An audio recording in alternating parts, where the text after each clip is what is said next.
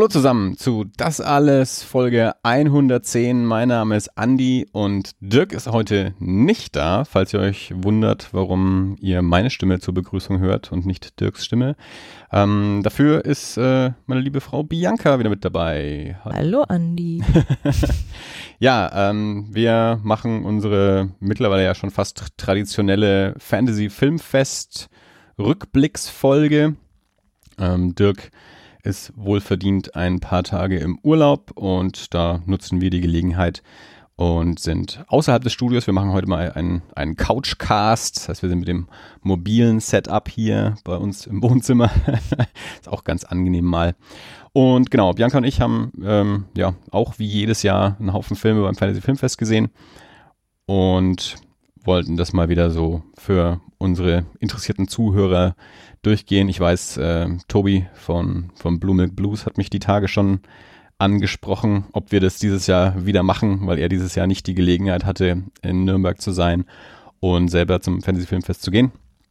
Ähm, war aber interessiert daran, eben zumindest mal so, ein, so einen Rückblick dann zu kriegen. Und ja, das hatten wir ja sowieso geplant. Ähm, von daher werden wir das jetzt heute mal machen. Werden einfach mal chronologisch von vorne nach hinten die Filme durchgehen, die wir gesehen haben. Wir haben einen Haufen Filme zusammen gesehen, also die meisten Filme haben wir zusammen gesehen. Mhm. Ein paar Filme habe ich allein gesehen, ein paar Filme hat Bianca alleine gesehen. Du hast jetzt gerade nochmal durchgezählt, ich glaube 16? Genau, insgesamt haben wir 16 Filme gesehen. Von, ich glaube, 54 verschiedene Filme. Das habe ich jetzt nicht nochmal durchgezählt, aber ich glaube, es waren 54 verschiedene Filme, die, die dieses Jahr gelaufen sind. Ähm, und ja, davon haben wir, wie gesagt, 16 gesehen übers ähm, komplette Festival verteilt. Also mindestens einer von uns äh, war an jedem Tag da. Ähm, ich war nur an, an einem Tag nicht da und ansonsten habe ich an jedem Tag ein oder zwei Filme gesehen und, und Bianca eben auch, ähm, ja, fast so viele wie ich. Ich glaube, du hast einen weniger gesehen als ich oder so. Nee, ich habe dann, ich glaube, ich habe aufgeholt, weil. weil du den Dama noch dazu Genau, weil ich Dama noch dazu genommen habe, ja. ja. Also wir haben beide jeweils 13 Filme gesehen. Ja, das Nee, 14, weil den, den hin. wir haben uns. The Villainess haben wir dann noch auch noch spontan ja. dazu genommen, den haben wir dann auch beide noch gesehen. Ja. Ja, gut. Ähm, ja, he heute nicht viel Vorgeplänkel. äh, sonst, wenn ich mich mit Dirk treffe, ist es ja meistens so, dass Dirk und ich äh, uns mindestens zwei Wochen nicht gesehen haben. Dann, dann gibt es noch so ein bisschen Vorgeplänkel. Das äh, haben wir jetzt ja heute nicht. Und wir haben ja doch auch ein ja, relativ dichtes Programm. Mhm. Ähm, deswegen werden wir einfach mal direkt in medias res gehen. Ähm, naja, einen kurzen Rück kurze Erwähnung vielleicht einfach nochmal für, falls wir zufälligerweise neue Hörer haben sollten oder Hörer, die mit dem Fantasy Filmfest bisher noch nicht in Berührung gekommen sind und auch noch keine von unseren Folgen darüber gehört haben.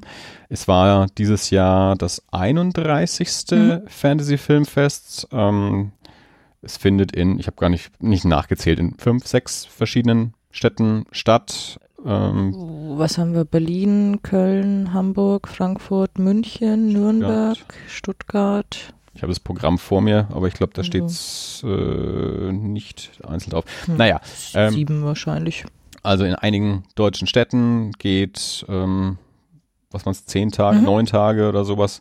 Wie gesagt, 54 Filme, jeden Tag so vier, fünf Filme und elf Tage. Also wenn man den mhm. ersten mit dazu zählt, sind es elf Tage. Okay, ja, also am, am, Eröffnungsabend sind nur zwei Filme gelaufen, am Wochenende laufen ein paar mehr, deswegen ähm, unterschiedliche Zahl. Ähm, ja, läuft also in, in mehreren Städten sich so ein bisschen überlappend. Also insgesamt hat es sich, glaube ich, so über einen Monat ähm, gezogen. Äh, angefangen hat es in, in München und noch irgendwo und dann eben geendet in Nürnberg und ich glaube Köln war die andere Stadt, die parallel zu uns gelaufen ist. Mhm. Die Filme sind überall die gleichen. Und aber es ja, zieht sich eben dann so ein bisschen über so, ein, so einen Monat hin. Sind alles Filme, die in Deutschland ähm, noch nicht gelaufen sind. Also es sind mindestens Deutschland-Premieren, manchmal auch sogar Europa und manchen seltenen Fällen dann auch sogar schon mal Weltpremieren.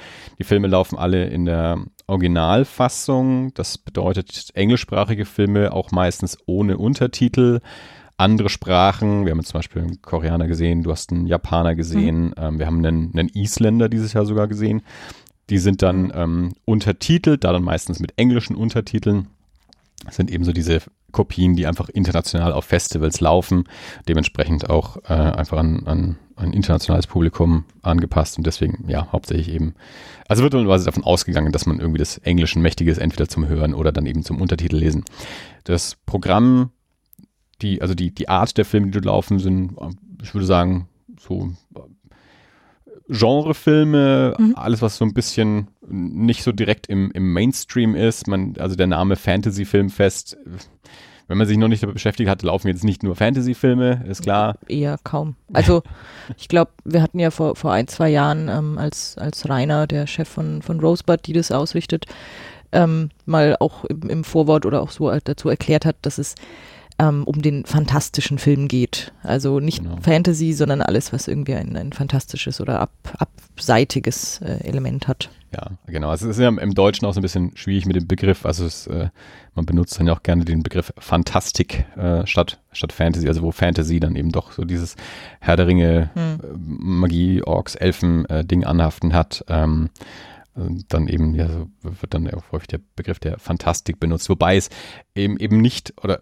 so ist das Festival wahrscheinlich ursprünglich mal gestartet. Also auch als ich ähm, angefangen habe zum Festival zu gehen, als es vor, ich weiß nicht mehr genau, wie viele Jahren, zwölf Jahren oder so, das erste Mal in Nürnberg war, ähm, war auch äh, eine, ja, ein großer Fokus auf, ähm, auf Horrorfilm und ist es auch noch, aber es ist eben auch schon lange ja eben so, so ein Asia-Schwerpunkt, wo dann eben auch doch viel, ja, Actionfilme und auch, auch Kriminalfilme äh, aus dem Programm dann kommen. Es sind ähm, ja ob, obskure Komödien mit dabei.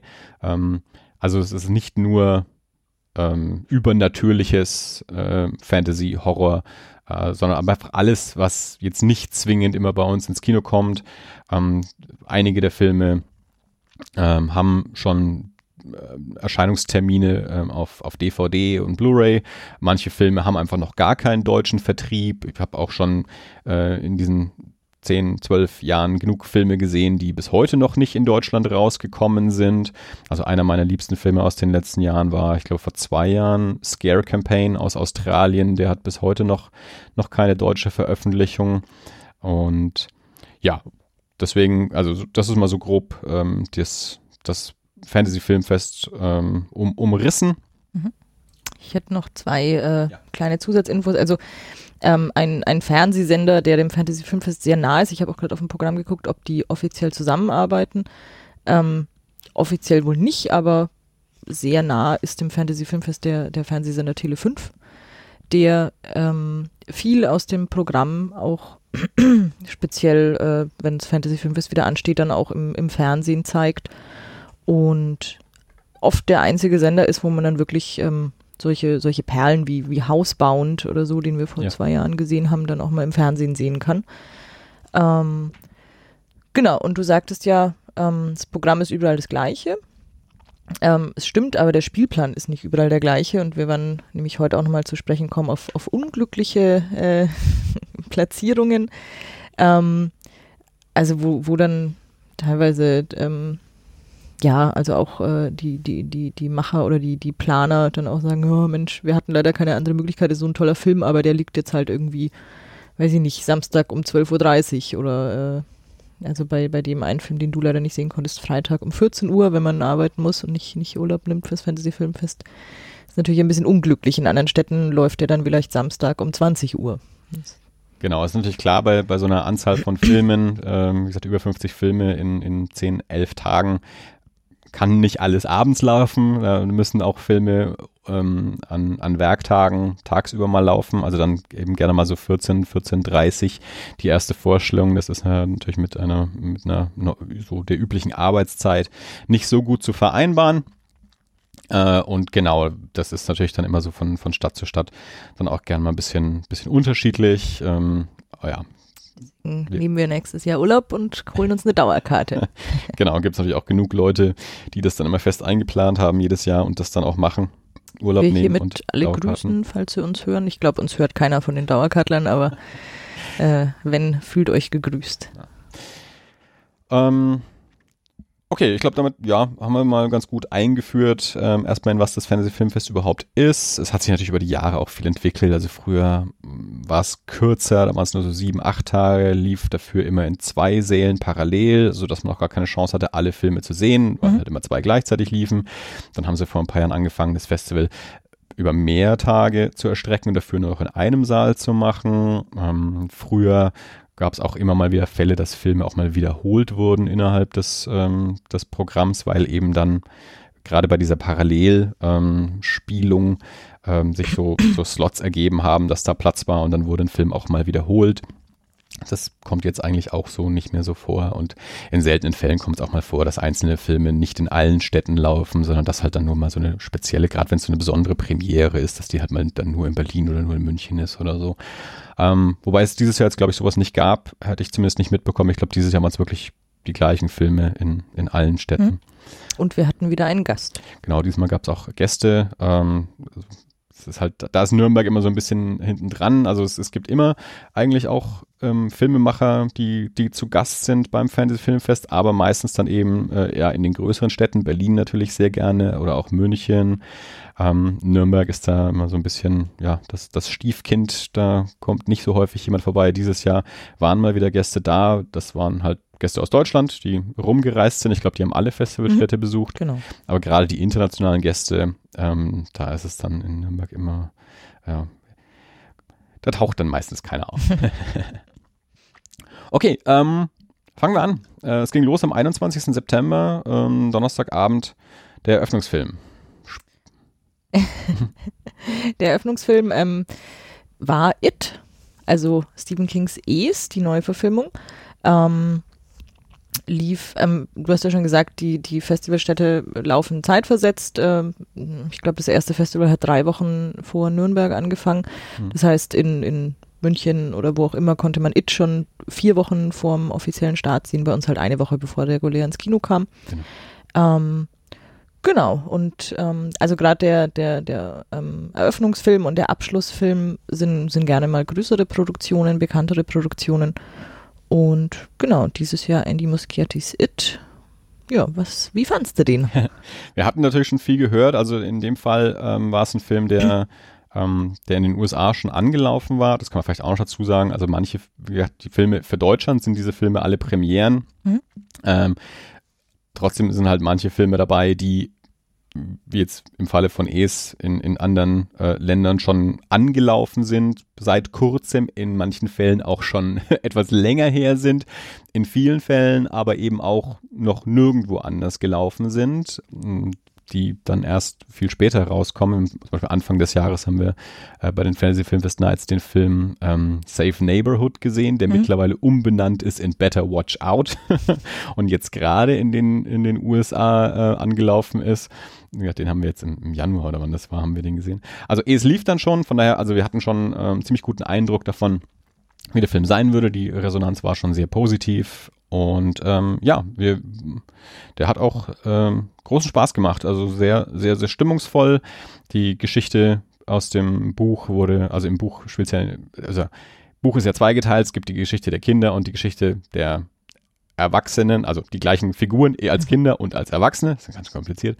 Und die Kindergeschichte spielt in den 50er Jahren. Jetzt äh, haben sie für den Film entschieden, für den ersten Film, ähm, sich nur auf die Geschichte im Kindesalter zu konzentrieren und dann im zweiten Teil wird dann die Erwachsenengeschichte erzählt. Und sie haben ähm, die Geschichte eben in die 80er Jahre verlegt. Äh, und ja, das ist sehr schön gelungen. Also ähm, sehr, sehr schöne Stimmung, ähm, tolle tolle, tolle Schauspieler. Mhm. Also die, die Kinderdarsteller waren alle wirklich toll, hatten eine, hatten eine tolle Chemie, also es hat eine sehr, sehr schöne Gruppe ergeben.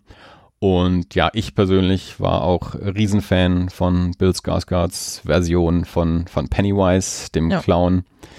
Ähm, der, ja, ist, ist so. Der Film wird natürlich viel verglichen mit der alten Verfilmung, dem TV-Zweiteiler mit Tim Curry als Pennywise, der ja, ein, ja schon einen Klassiker-Status hat, vor allem eben auch äh, Tim Currys Darstellung des Pennywise. Der Pennywise in Andy Muschiettis It ist da sehr anders, aber ich fand ihn großartig. Speziell Pennywise jetzt. Ja. Ja, ja er hat, äh, er ist wirklich sehr, sehr anders. Er ist sehr, er ist, ist mehr, mehr Monster, mehr, er ist an, animalisch, er ist, äh, es ist, es ist eine, eine ganz, ganz verrückte Figur. Er ist nicht so, also Tim Curry war als, als Pennywise schon, schon eher berechnender und, und ähm, ja, äh, Bill Skarsgård ist einfach ein, ein, Tier. Also es ist äh, ganz, ganz verrückt und ganz toll und der Film ähm, zeigt einen auch gleich in den ersten fünf Minuten, dass, dass hier werden keine Gefangenen genommen. Also das stimmt, ja. Also ich meine, er, er hat ja viel Kritik eingesteckt dafür. ähm, also der ist ja unglaublich erfolgreich. Das heißt, den sehen sehr, sehr viele Leute, die äh, sonst auch keine Horrorfilme schauen, aber es guckt natürlich auch die Horrorgemeinde ähm, den Film an. Und ähm, gerade aus der Horrorgemeinde oder der vermeintlichen Horrorgemeinde kam dann so, dass, dass er halt eigentlich nicht, nicht gruselig genug wäre, um ein anständiger Horrorfilm zu sein. Das sind dann immer so Kritiken, wo man ein bisschen mit den Augen rollen kann. Ähm, aber gerade was du ansprichst, also da sind schon auch Szenen mit dabei, wo man sagt, okay, das haben die halt in der Fernsehversion damals nicht so ja. gezeigt. ähm, also ja, da gibt es am Anfang schon auch äh, eine, eine, eine, Sequenz, wo man weiß, okay, das, da, wir haben es hier wirklich mit einem Monster zu tun, ähm, das Kinder frisst. Kurz zum, zum Erfolg des Films. Wir haben, ähm, unser, unser Freund Stefan arbeitet ja im, im Cinecittà und ähm, nach, also Fantasy Filmfest lief schon eine Woche und dann kam eben der, der offizielle Start von It. Und äh, eines Abends äh, schwirrte dann ein, ein schwer, schwer gestresster Stefan an uns vorbei und meinte, oh Gott, das ist die Hölle los. Und sie haben jetzt noch, ähm, weil drei Säle, in denen es läuft, ausverkauft sind, noch, ein, noch einen vierten Saal dazugenommen, äh, weil einfach die Leute wie, wie blöd in Es strömen. Also auch Leute, die eigentlich gar nicht, gar nicht so Horrorfilm-affin sind, aber haben wir auch so im privaten Umfeld mitbekommen, dass Leute den Film anschauen wollten, beziehungsweise dann auch angeschaut haben, die jetzt nicht ähm, sonst für, für Horrorfilme zu haben sind. Ähm, von daher ja, natürlich ein, ein, ein Riesenerfolg. Ähm, und ja, zweiter Teil wird kommen, ähm, aber der auch der auch der erste Teil kann für sich rund als, mhm. als eigenständiger Film dastehen. Also der, der hat ein Ende. Ähm, also wenn man jetzt mal vom Schlimmsten ausgegangen wäre, der Film wäre kein Erfolg geworden und die Produktionsfirma hätte gesagt, wir finanzieren keinen zweiten Teil, dann hätte dieser Film trotzdem auch für, für sich so stehen können. Und ja, also wir sind, glaube ich, alle sehr gespannt auf den, auf den zweiten Teil und ähm, man, es, es, lässt sich natürlich schon trefflich ähm, spekulieren, wer denn die Erwachsenenrollen mhm. äh, füllen wird. Denn bisher gab es noch kein Casting, also es äh, weiß noch niemand, wer die, die Rollen ähm, im Erwachsenenalter übernehmen wird. Und ja, die werden sich jetzt natürlich dann erstmal mit der mit der Darstellung durch, die, durch diese jungen Darsteller äh, messen ja, lassen müssen. Die das wirklich ja. alle sehr, sehr gut gemacht haben, ja.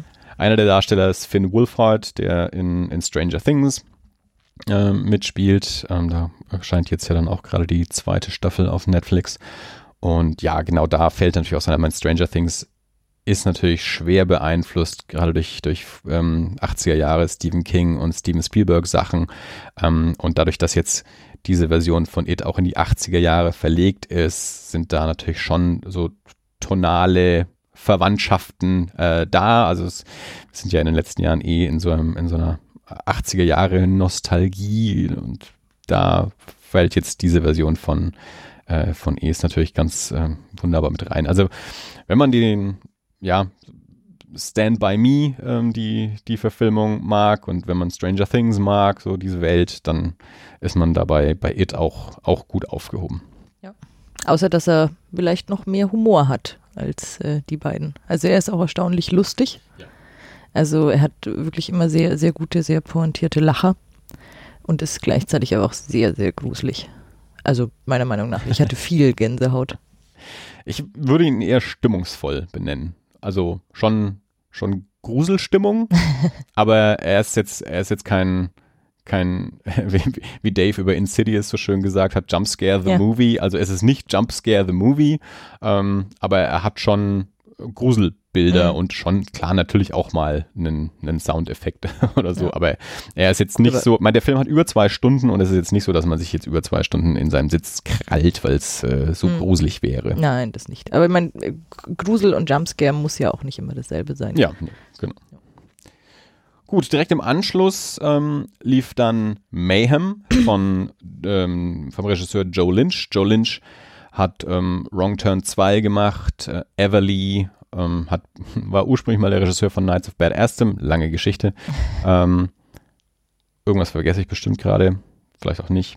Ansonsten ist er natürlich noch ähm, Co-Host des Podcasts Movie Crypt, der äh, bei uns auch schon seit Jahren immer wieder erwähnt wird.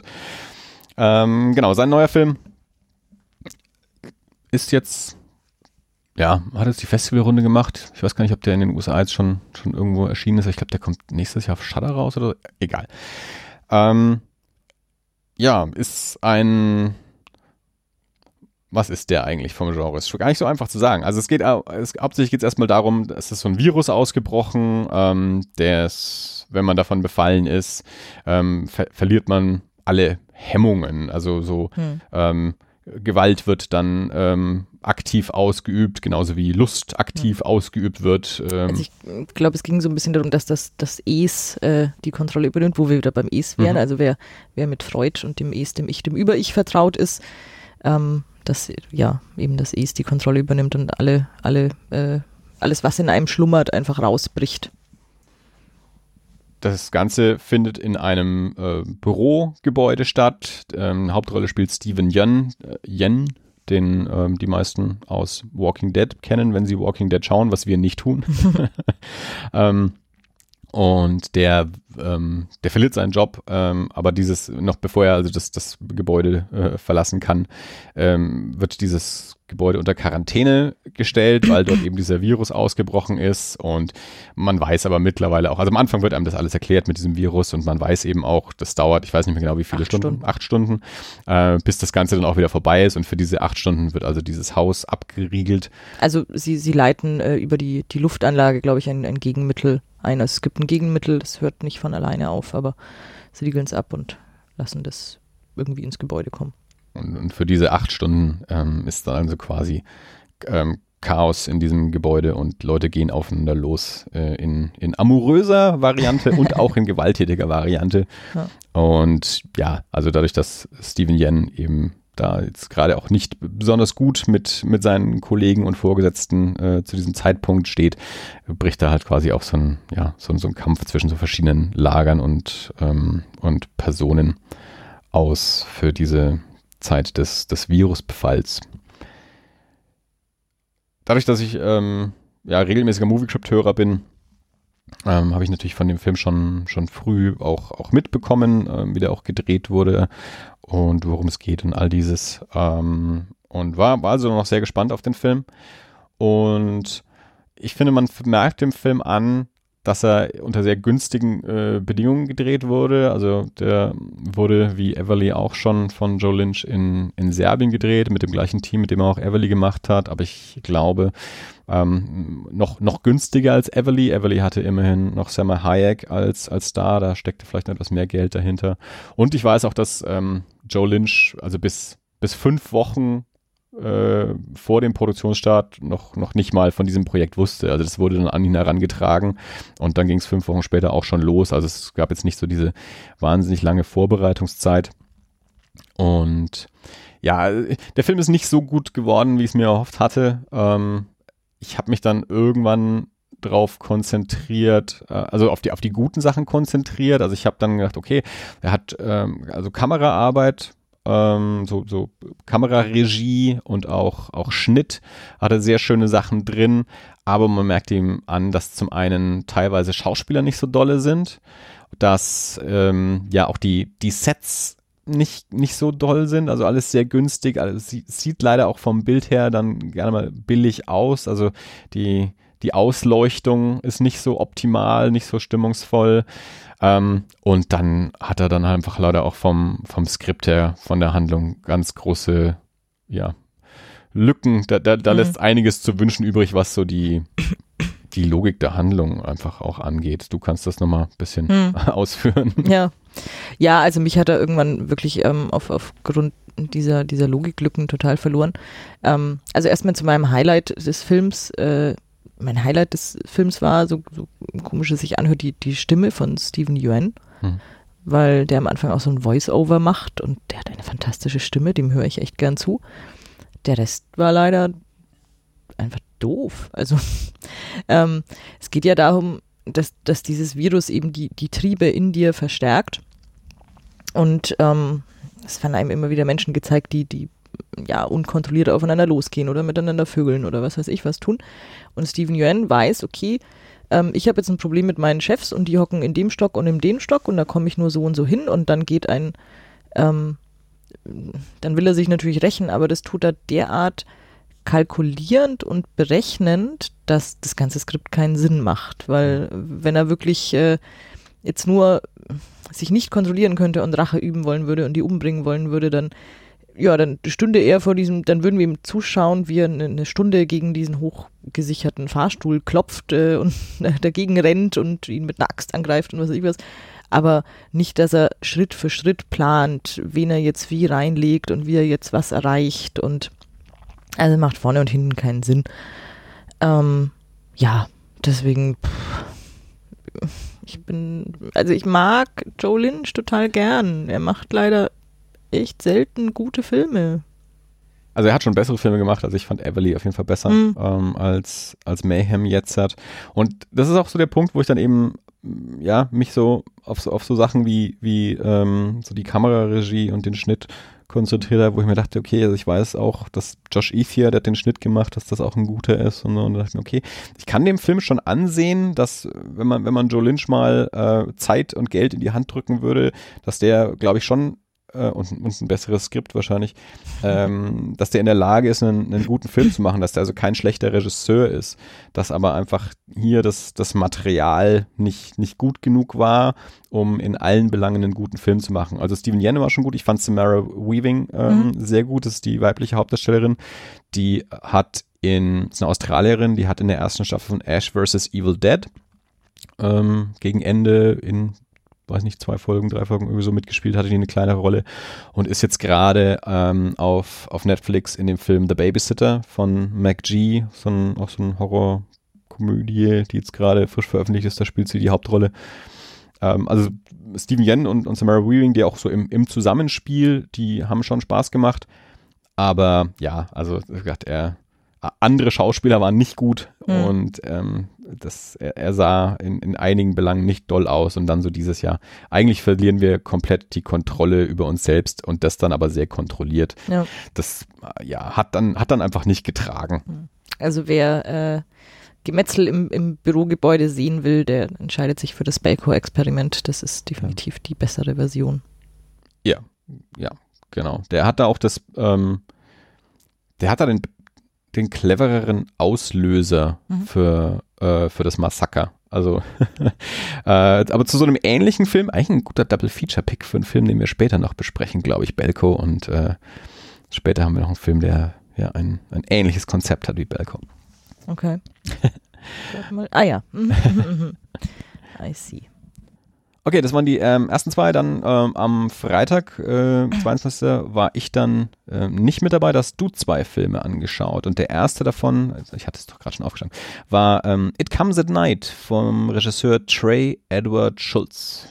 Genau, mit äh, Joel Edgerton in der Hauptrolle.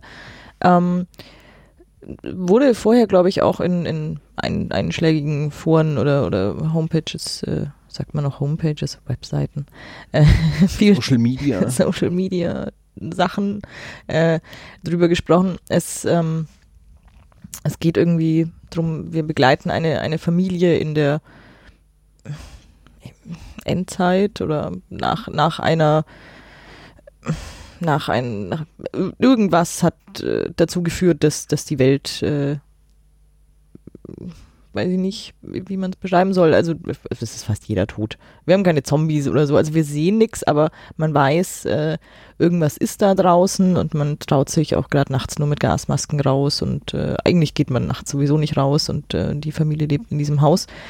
Ähm, und trifft auf eine andere Familie, die sich bei, diese bei sich aufnehmen und ähm, ja, es ist ein, ein sehr spezieller Film. Er ist sehr, sehr langsam, sehr, sehr atmosphärisch und da, glaube ich, steigen schon viele Leute aus, wenn sie das hören.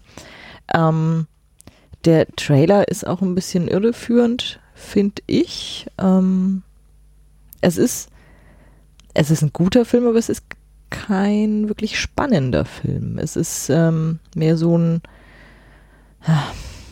ja, wir, wir betrachten einfach diese, diese zwei Familien und wie die miteinander umgehen und mit ihrem Schicksal. Und natürlich passiert schon, schon ein bisschen was, aber es passiert auch lange Zeit äh, auch einfach mal nichts. Und es wird, wie gesagt, sehr, sehr ruhig erzählt und aber, aber toll, in tollen Bildern, die Darsteller sind fantastisch. Ähm, ja, also ich, ich kann gar nicht so viel über den, den Film sagen, ähm, außer wer, wer es ruhig und langsam und atmosphärisch mag, der kann sich den gerne angucken.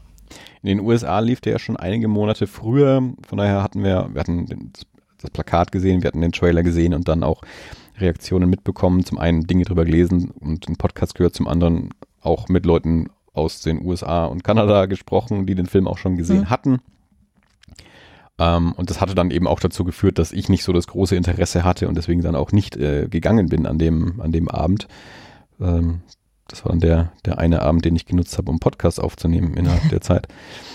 Ähm, ja, und ich habe jetzt noch neulich wieder was, was gehört und äh, ja, dass, also, dass der Film gut ist, aber so ein bisschen so ein Payoff irgendwie fehlt äh, hm. am Ende. Aber wie gesagt, ich, da ich ihn nicht gesehen habe, kann ich natürlich relativ wenig dazu sagen. Ich habe damals schon, also mich hat der Trailer schon damals nicht so gerissen wie wie viele andere. Also erstmal waren alle, alle sind sich immer noch einig, dass das Plakat eines der tollsten Plakate mhm. des Jahres und alle haben, was ich auch schon nicht verstanden habe, warum aufgrund, also es kam erst dieses Plakat raus mit diesem Hund, der, der ja. hat und alle waren sofort überzeugt, dass das ein Spitzenfilm wird, mhm. weil, weil es ein tolles Plakat ist, was ich schon nicht verstanden habe. Und dann kam der Trailer raus und dann waren wir alle begeistert und ich habe mir, und ich habe den Trailer angeschaut, habe mir so, ich weiß, also weiß ich noch nicht, keine Ahnung, also noch habe ich keine Meinung mhm. dazu, also mich reizt es noch nicht vom Hocker. Ja, und dass die, da die Reaktionen dann auch so gespalten waren, aber tendenziell eher zu so, naja, nicht so richtig überzeugend. Hm. Ähm, ja, hatte ich, hatte ich den Film dann eben aus meinem Programm gestrichen, weil es dann eben einfach genug andere gab, die mich mehr interessiert haben. Hm.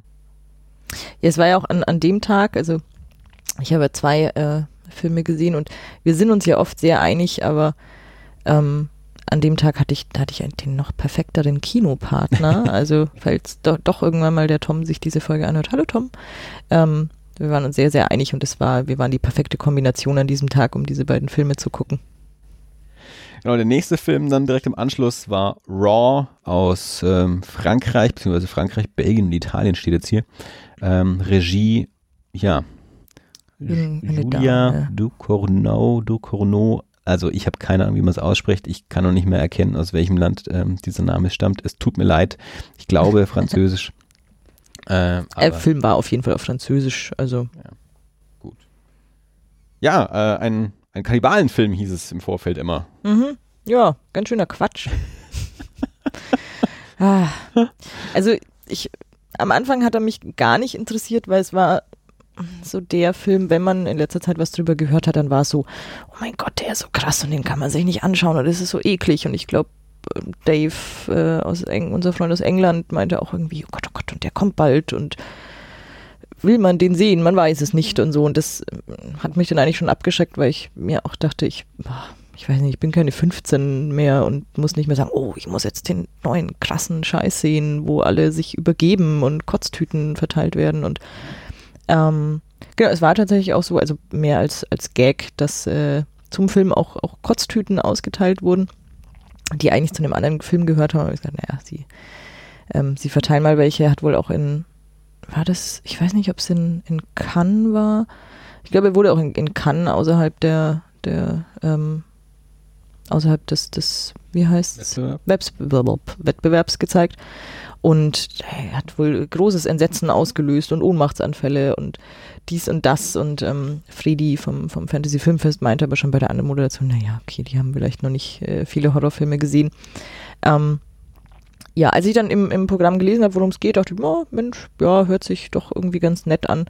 Ähm, und habe dem Film mal eine Chance gegeben. Es geht um, um eine, eine junge, junge Dame, die auf eine äh, Veterinäruniversität geht und da allerlei verrücktes Zeug erlebt und da ist auch ihre Schwester und das ist, ähm, ich weiß nicht so die, ich, ich, weiß nicht welchen Zeitraum wir umfassen, aber so die ersten paar Wochen ähm, sind, sind ein bisschen gesteuert von, von der ansässigen, ähm, wie nennt man das? Nicht, nicht Burschenschaft, wie heißt das in anderen Ländern? Äh, Mm. Verbindung. Ach so. Ja, genau, so, so eine Art Verbindung und es werden wilde Partys gefeiert und man muss verrückte Dinge tun und ähm, es war einfach ganz großer Quatsch. Ich, es ist wirklich, also man sitzt da und denkt sich die ganze Zeit so, ja, ich weiß nicht, was du mir erzählen willst. Also hauptsächlich sehe ich gerade einem Haufen Idioten zu, wie sie sich besaufen und dumme Sachen machen. Und es ist wirklich, ähm, also jeder in dem Film ist ein Idiot. Also unsere Hauptdarstellerin ist, ist eine blöde Kuh, ihre Schwester ist noch bescheuerter. Ähm, dann gibt es irgendwie noch ähm, einen, einen Mitbewohner, der ist noch am wenigsten Idiot, aber auch der ist ein Vollidiot. Ähm, ja, und dann sieht man diesen Menschen zu und dann irgendwann wird es kannibalisch. Und es ist, es ist nicht spannend, es ist nicht, ähm, ja, es ist, ist einfach langweilig und so pseudo-provokativ. Ähm, und also am Ende, am Ende macht er noch so einen Bogen, damit es zumindest noch eine, eine Geschichte wird. Also man, am Ende hin versteht man auch, was einem der Film vielleicht sagen will. Aber wie gesagt, hauptsächlich schaue ich, äh, wie viele Minuten? Ähm, lass mich kurz gucken. 99? Ich weiß nicht, du hast drüber gemalt. Ich kann auch hier nochmal im anderen Programm nachschauen, da stehen 99. Ja. 99. Genau, also hauptsächlich schaue ich 99 Minuten lang irgendwelchen Idioten dabei zu, wie sie nichts wirklich Spannendes tun. Und ja, also es war echt, äh, echt verschwendete Zeit. Es war auch meine Enttäuschung des Festivals. Und ähm, vielleicht hat man auch einfach schon zu viel gesehen. Also ähm, äh, noch ein Bekannter von uns, äh, der Matze, der immer so auf der Suche nach dem nächsten Thrill und dem nächsten harten Film ist, kam auch raus und hat, glaube ich, drei Tage lang durchgezetert, äh, was, was das denn für eine Unverschämtheit ist, dass einem hier erzählt wird, der Film sei so hart und so brutal und so. Also der ist auch auf der Suche nach sowas. Sowas findet man in dem Film auch definitiv nicht, wenn man schon mal irgendwie ein, zwei Horrorfilme gesehen hat. Ähm, aber abseits des, äh, des möchte gern Schockierens findet man leider auch keinen guten Film. Ja, auch da hatte ich vorher dann schon mal einen Podcast gehört, der dann eben nicht so klang, als, als müsste ich den angucken. Deswegen habe ich den dann auch ausgelassen. Also keine Empfehlung. Am nächsten Tag haben wir This Is Your Death angeschaut. Das Regiedebüt von Giancarlo Esposito, den die meisten auf jeden Fall aus Breaking Bad kennen, als Gus Fring, ähm, den ich natürlich noch aus The Usual Suspects kenne.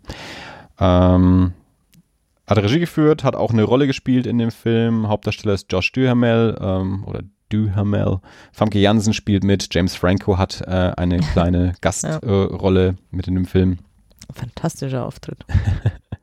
ähm, ja, ist eine, mh, eine Mediensatire. Josh Duhamel ist ein, äh, ein, ein, ein, Moderator von so einer, von so einer Hochzeits-Casting-Show. Film geht damit los, dass der, der Bräutigam sich also zwischen den zwei letztverbliebenen Bräuten für, für eine entscheidet, die er dann an Ort und Stelle direkt heiraten darf. Äh, die, die nicht gewählte Braut äh, zückt eine Waffe, ähm, erschießt den Bräutigam, ähm, will die Braut erschießen. Josh Duhamel schmeißt sich dazwischen und die, die nicht gewählte Braut erschießt sich dann selbst und das eben alles live im Fernsehen.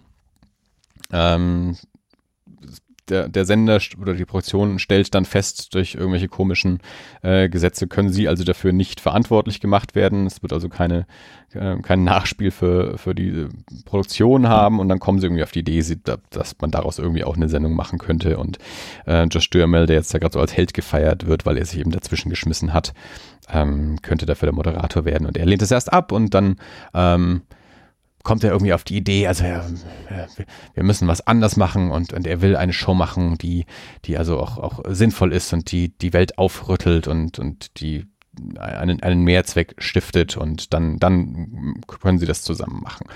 Ähm, das Konzept der Show ist, dass Menschen, die sich umbringen wollen, sich eben live im Fernsehen umbringen. Mhm. So. Das, soweit ist es auch ganz klar, was da, das ja, so, so klingen so Mediensatiren. So, solche Konzepte sind so, das, so, werden so Mediensatire-Filme gemacht. Ähm, Giancarlo Esposito ist so ein, ja, ist schon etwas ein älterer Mann, der äh, verschiedene, mehrere Jobs arbeitet, so ein Putzjob, um, um seine Familie durchzubringen, hat auch noch ein behindertes Kind ähm, und der halt auch, wie man es von solchen Filmen kennt, ähm, ja, immer mehr in die Bredouille gerät, Job verliert und dann am Ende äh, auch beschließt, er, er würde bei dieser Show mitmachen, also die Hinterbliebenen kriegen dann halt einen Haufen Kohle und so. Äh, das geht natürlich dann auch irgendwie ein bisschen alles raus, aber ja, mein, mein Problem mit dem Film, also ich fand den Film nicht schlecht, war okay, ähm, hat aber dann doch insgesamt im Konzept für mich auch wieder so, so Lücken gelassen, dass ich von Anfang an nicht verstanden habe, was dieses höhere Ziel sein soll, das Josh Duhamel mit diesem Sendungskonzept verfolgt. Also das, das ist mir irgendwie nicht klar geworden, weil ich von Anfang an dachte, ja gut, ich schaue jetzt Leuten dabei zu, wie sie sich selber umbringen. Ich kriege jetzt aber nicht irgendwie erzählt, was daran jetzt der positive Effekt für, für Amerika oder für die Welt dann sein soll. Also was, welchen positiven Effekt nehmen die Zuschauer dann für sich ähm, mit?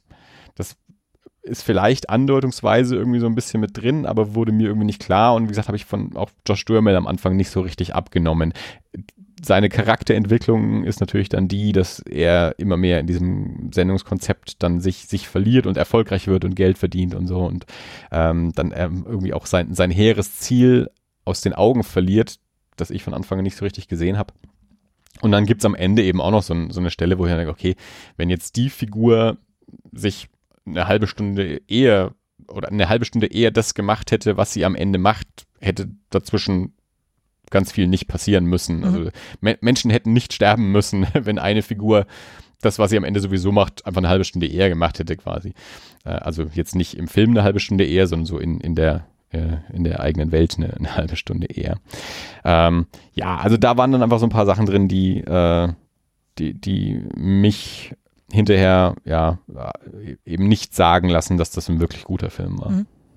Ja, also kann ich auch verstehen, diese, dieser Sinneswandel von, von Josh Duhamel ist wirklich nicht gut rübergebracht. Also ich finde die, die ersten ähm, zehn Minuten des Films sind unglaublich stark, ähm, wo es eben, also man, man wird gleich reingeschmissen in diese Hochzeitscasting-Show und was da eben passiert und dann wird er im eigenen Sender natürlich in eine äh, in eine Nachrichtensendung geladen und wird dann von, von James Franco als ultra schmieriger, äh, gelackter Nachrichtensprecher interviewt und sagt dann eben auch, wie falsch das eigentlich alles ist, was sie da tun und unglaublich stark und dann, ja, verpasst der Film aber wirklich irgendwie die Brücke zu schlagen zu dem, was da, was danach passiert. Also, wie du schon sagst, dieses Ziel, das da verfolgt wird, versteht man nicht ganz.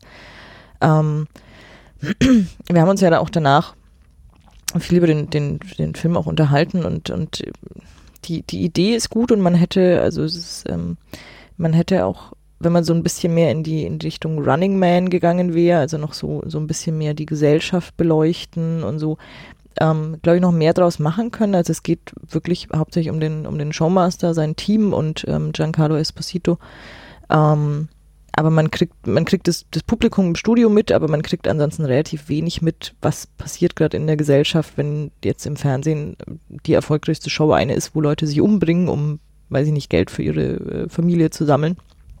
Ähm, ja, also viel ungenutztes Potenzial, aber hat auch ähm, tolle Momente und, und also ich habe zwischendurch schon echt, äh, echt auch, auch mit, mitgefiebert und fand ihn besser als du, aber verstehe durchaus auch deine Probleme. Ja, es ist auf keinen Fall ein schlechter Film. Ähm, das sicherlich nicht. Wir haben tolle Schauspieler drin und so.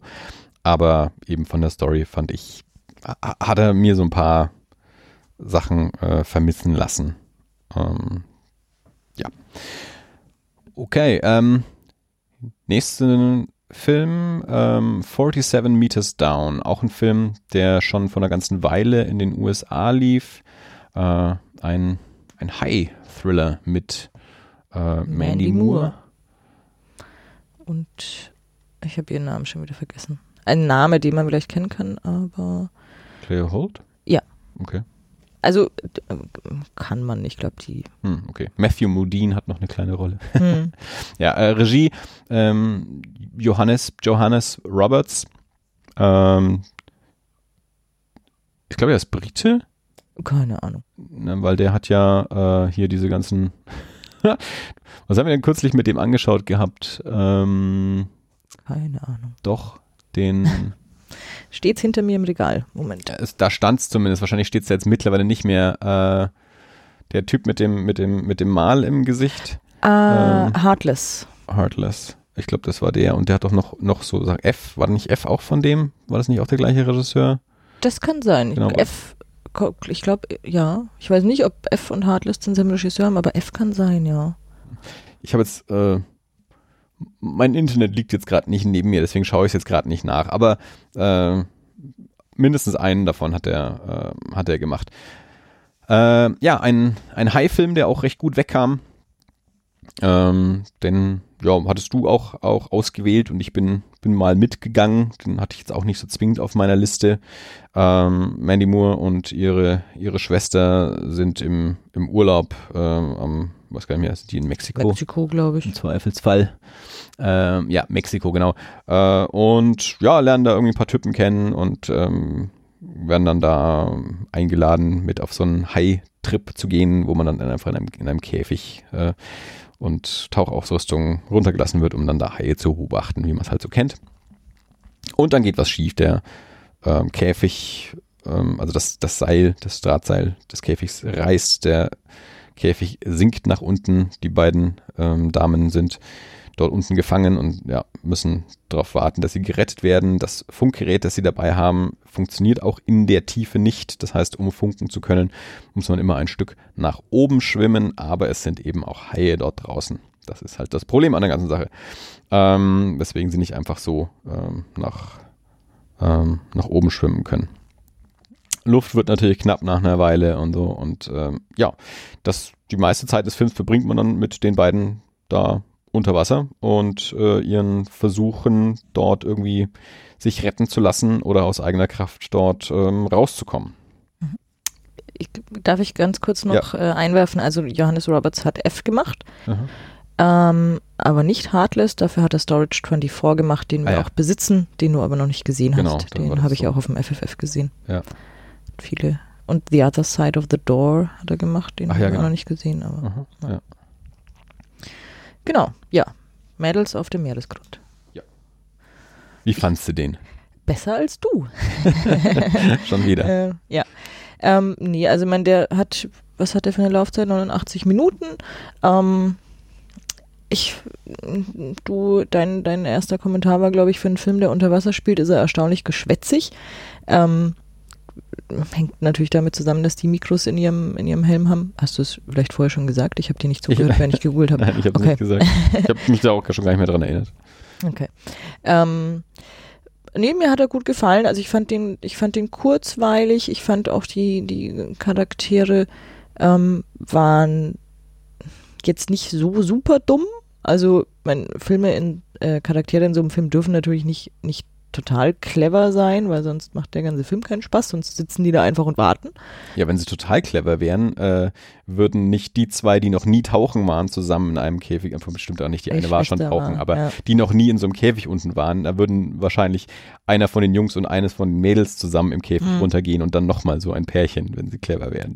Das war ein, ein Gedanke, den ich zum Beispiel hatte. Das habe ich dem Film nicht vorgeworfen, weil der ja. Film muss so funktionieren, aber im wahren Leben mhm. würde wahrscheinlich eher ein Erfahrener mit einem Unerfahrenen ja. darunter gehen. Ja, gut, aber sie hat ja auch, sie hat ja äh, verschwiegen, dass sie nicht tauchen kann. Aber natürlich wäre es im echten Leben wahrscheinlich wirklich eher so, weil die beiden Jungs wollen die beiden Mädels ja abschleppen und dann geht man natürlich lieber mit, nicht mit seinem Kumpel, sondern mit dem hübschen Mädel in Käfig. Ähm, nee, aber der hat, der hat schöne Bilder, ähm, wie gesagt, die Charaktere sind, sind eigentlich ganz sympathisch. Ich ähm, ähm, als Frau mag Mandy Moore sehr, weil Mandy Moore einfach so ein echter Mensch ist. Also die, die hat einfach normale Beine, die hat einen kleinen Busen. Also du siehst Mandy Moore im Badeanzug und denkst dir, ich finde dich gerade sehr gut, weil du bist nicht das klassische äh, dünn gehungerte Hollywood-Püppchen, sondern du bist einfach ein normaler Mensch. Ähm, was man als Mann vielleicht jetzt nicht so nachvollziehen kann, aber ich finde es einfach schön, solche Menschen auch in dem Film zu sehen. Ähm, ja, die beiden haben, haben finde ich, auch äh, ihre Arbeit gut gemacht. Und er hat ähm, teilweise einen toll, tollen Score, toll, tolle, tollen Sound einfach. Ähm, und es ist, ist jetzt ähm, kein Film, den ich jetzt äh, wahrscheinlich dann selber auf Scheibe haben muss oder mir immer wieder anschauen werde, aber es ist ein unterhaltsamer und auch ein bisschen relativ unaufgeregter äh, High-Film. Also ich habe irgendwann mal Open Water gesehen, den fand ich stinklangweilig, aber der hat mir eigentlich ganz, ganz gut gefallen, ja. Ich mochte das Ende dann ganz gerne. Ähm, ich glaube, insgesamt war er mir dann irgendwie nicht, nicht spannend genug. Also die 89 Minuten waren dann für mich vielleicht trotzdem nochmal 10 Minuten zu lang, hm. denen da unter Wasser zuzugucken, wie nichts vorangeht.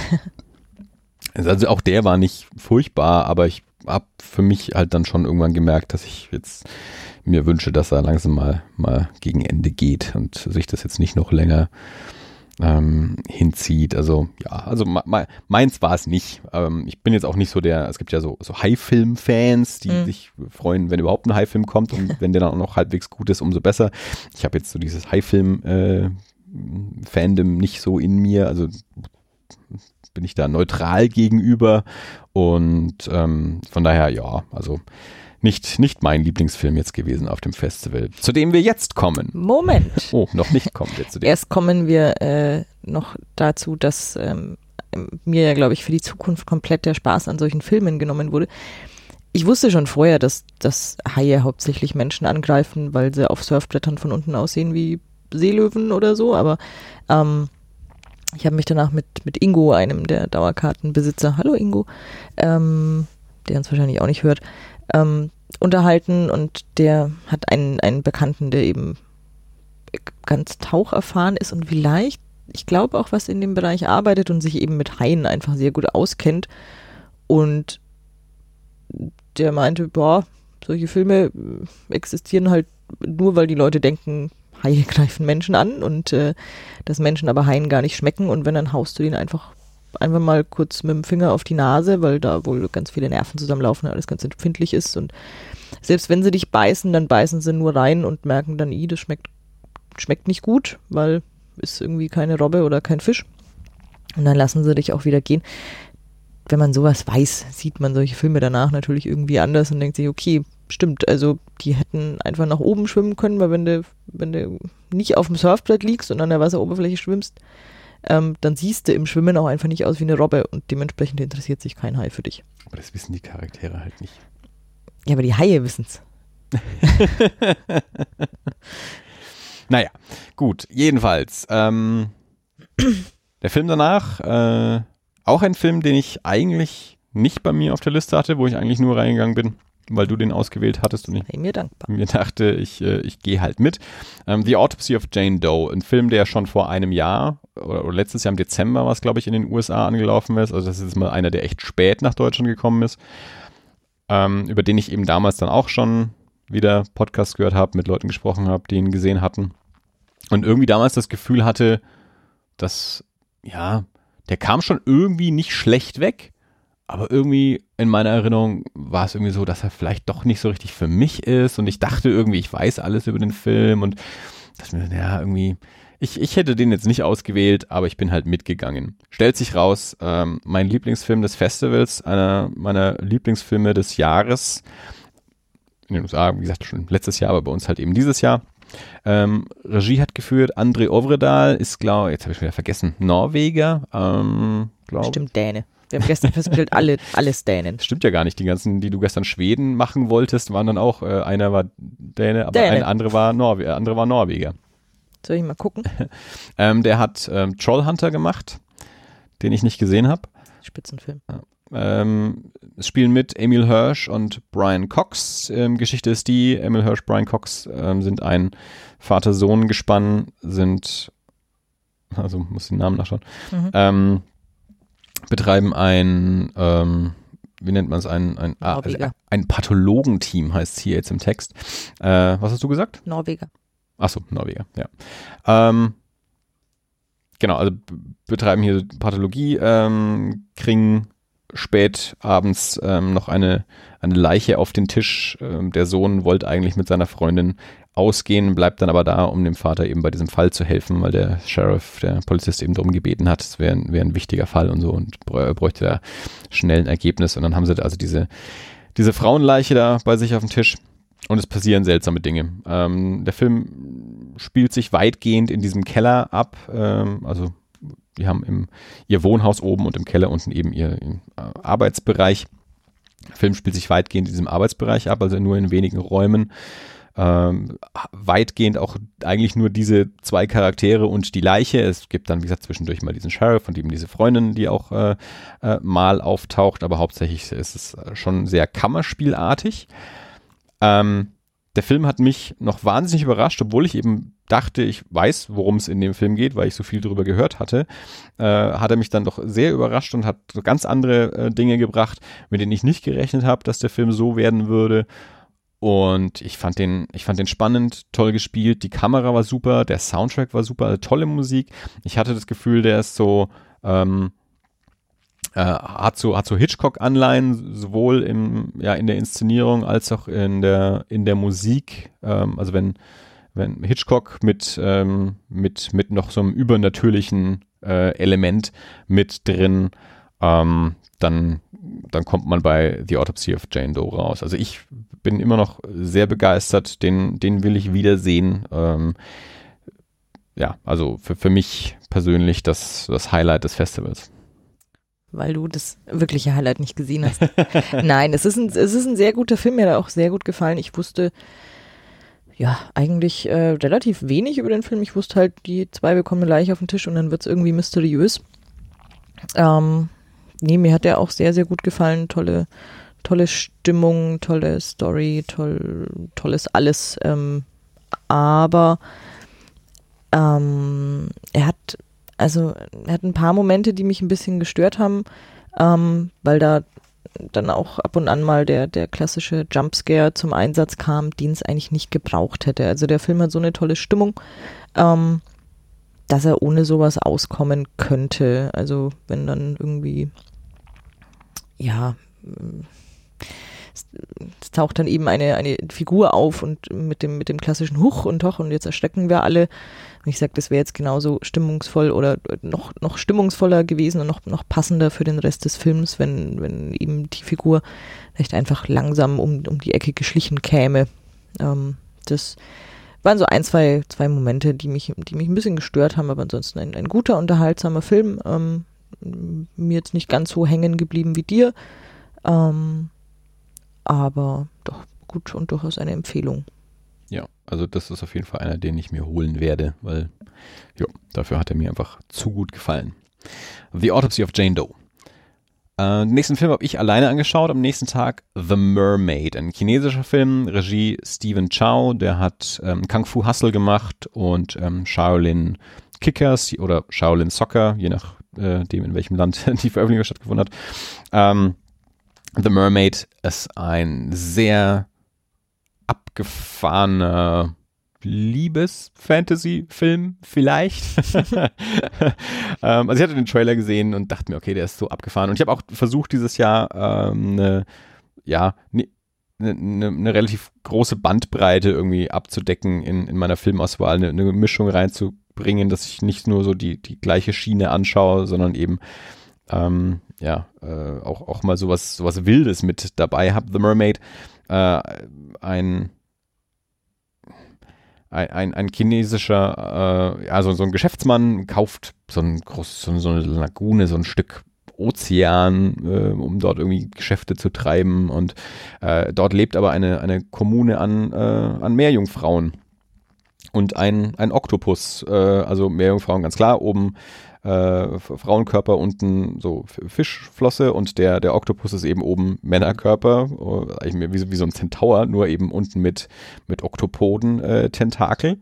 Äh, äh, und ja, die, die wohnen dort, die haben was dagegen, dass dort jetzt ähm, die, die Natur zerstört wird und ähm, eine, eine der Meerjungfrauen ist also beauftragt, diesen, diesen Geschäftsmann ähm, zu töten, äh, verkleidet sich also als, ähm, als Frau, als menschliche Frau versteckt, also diese Flosse, äh, läuft quasi auf zwei, zweibeinig in Anführungsstrichen.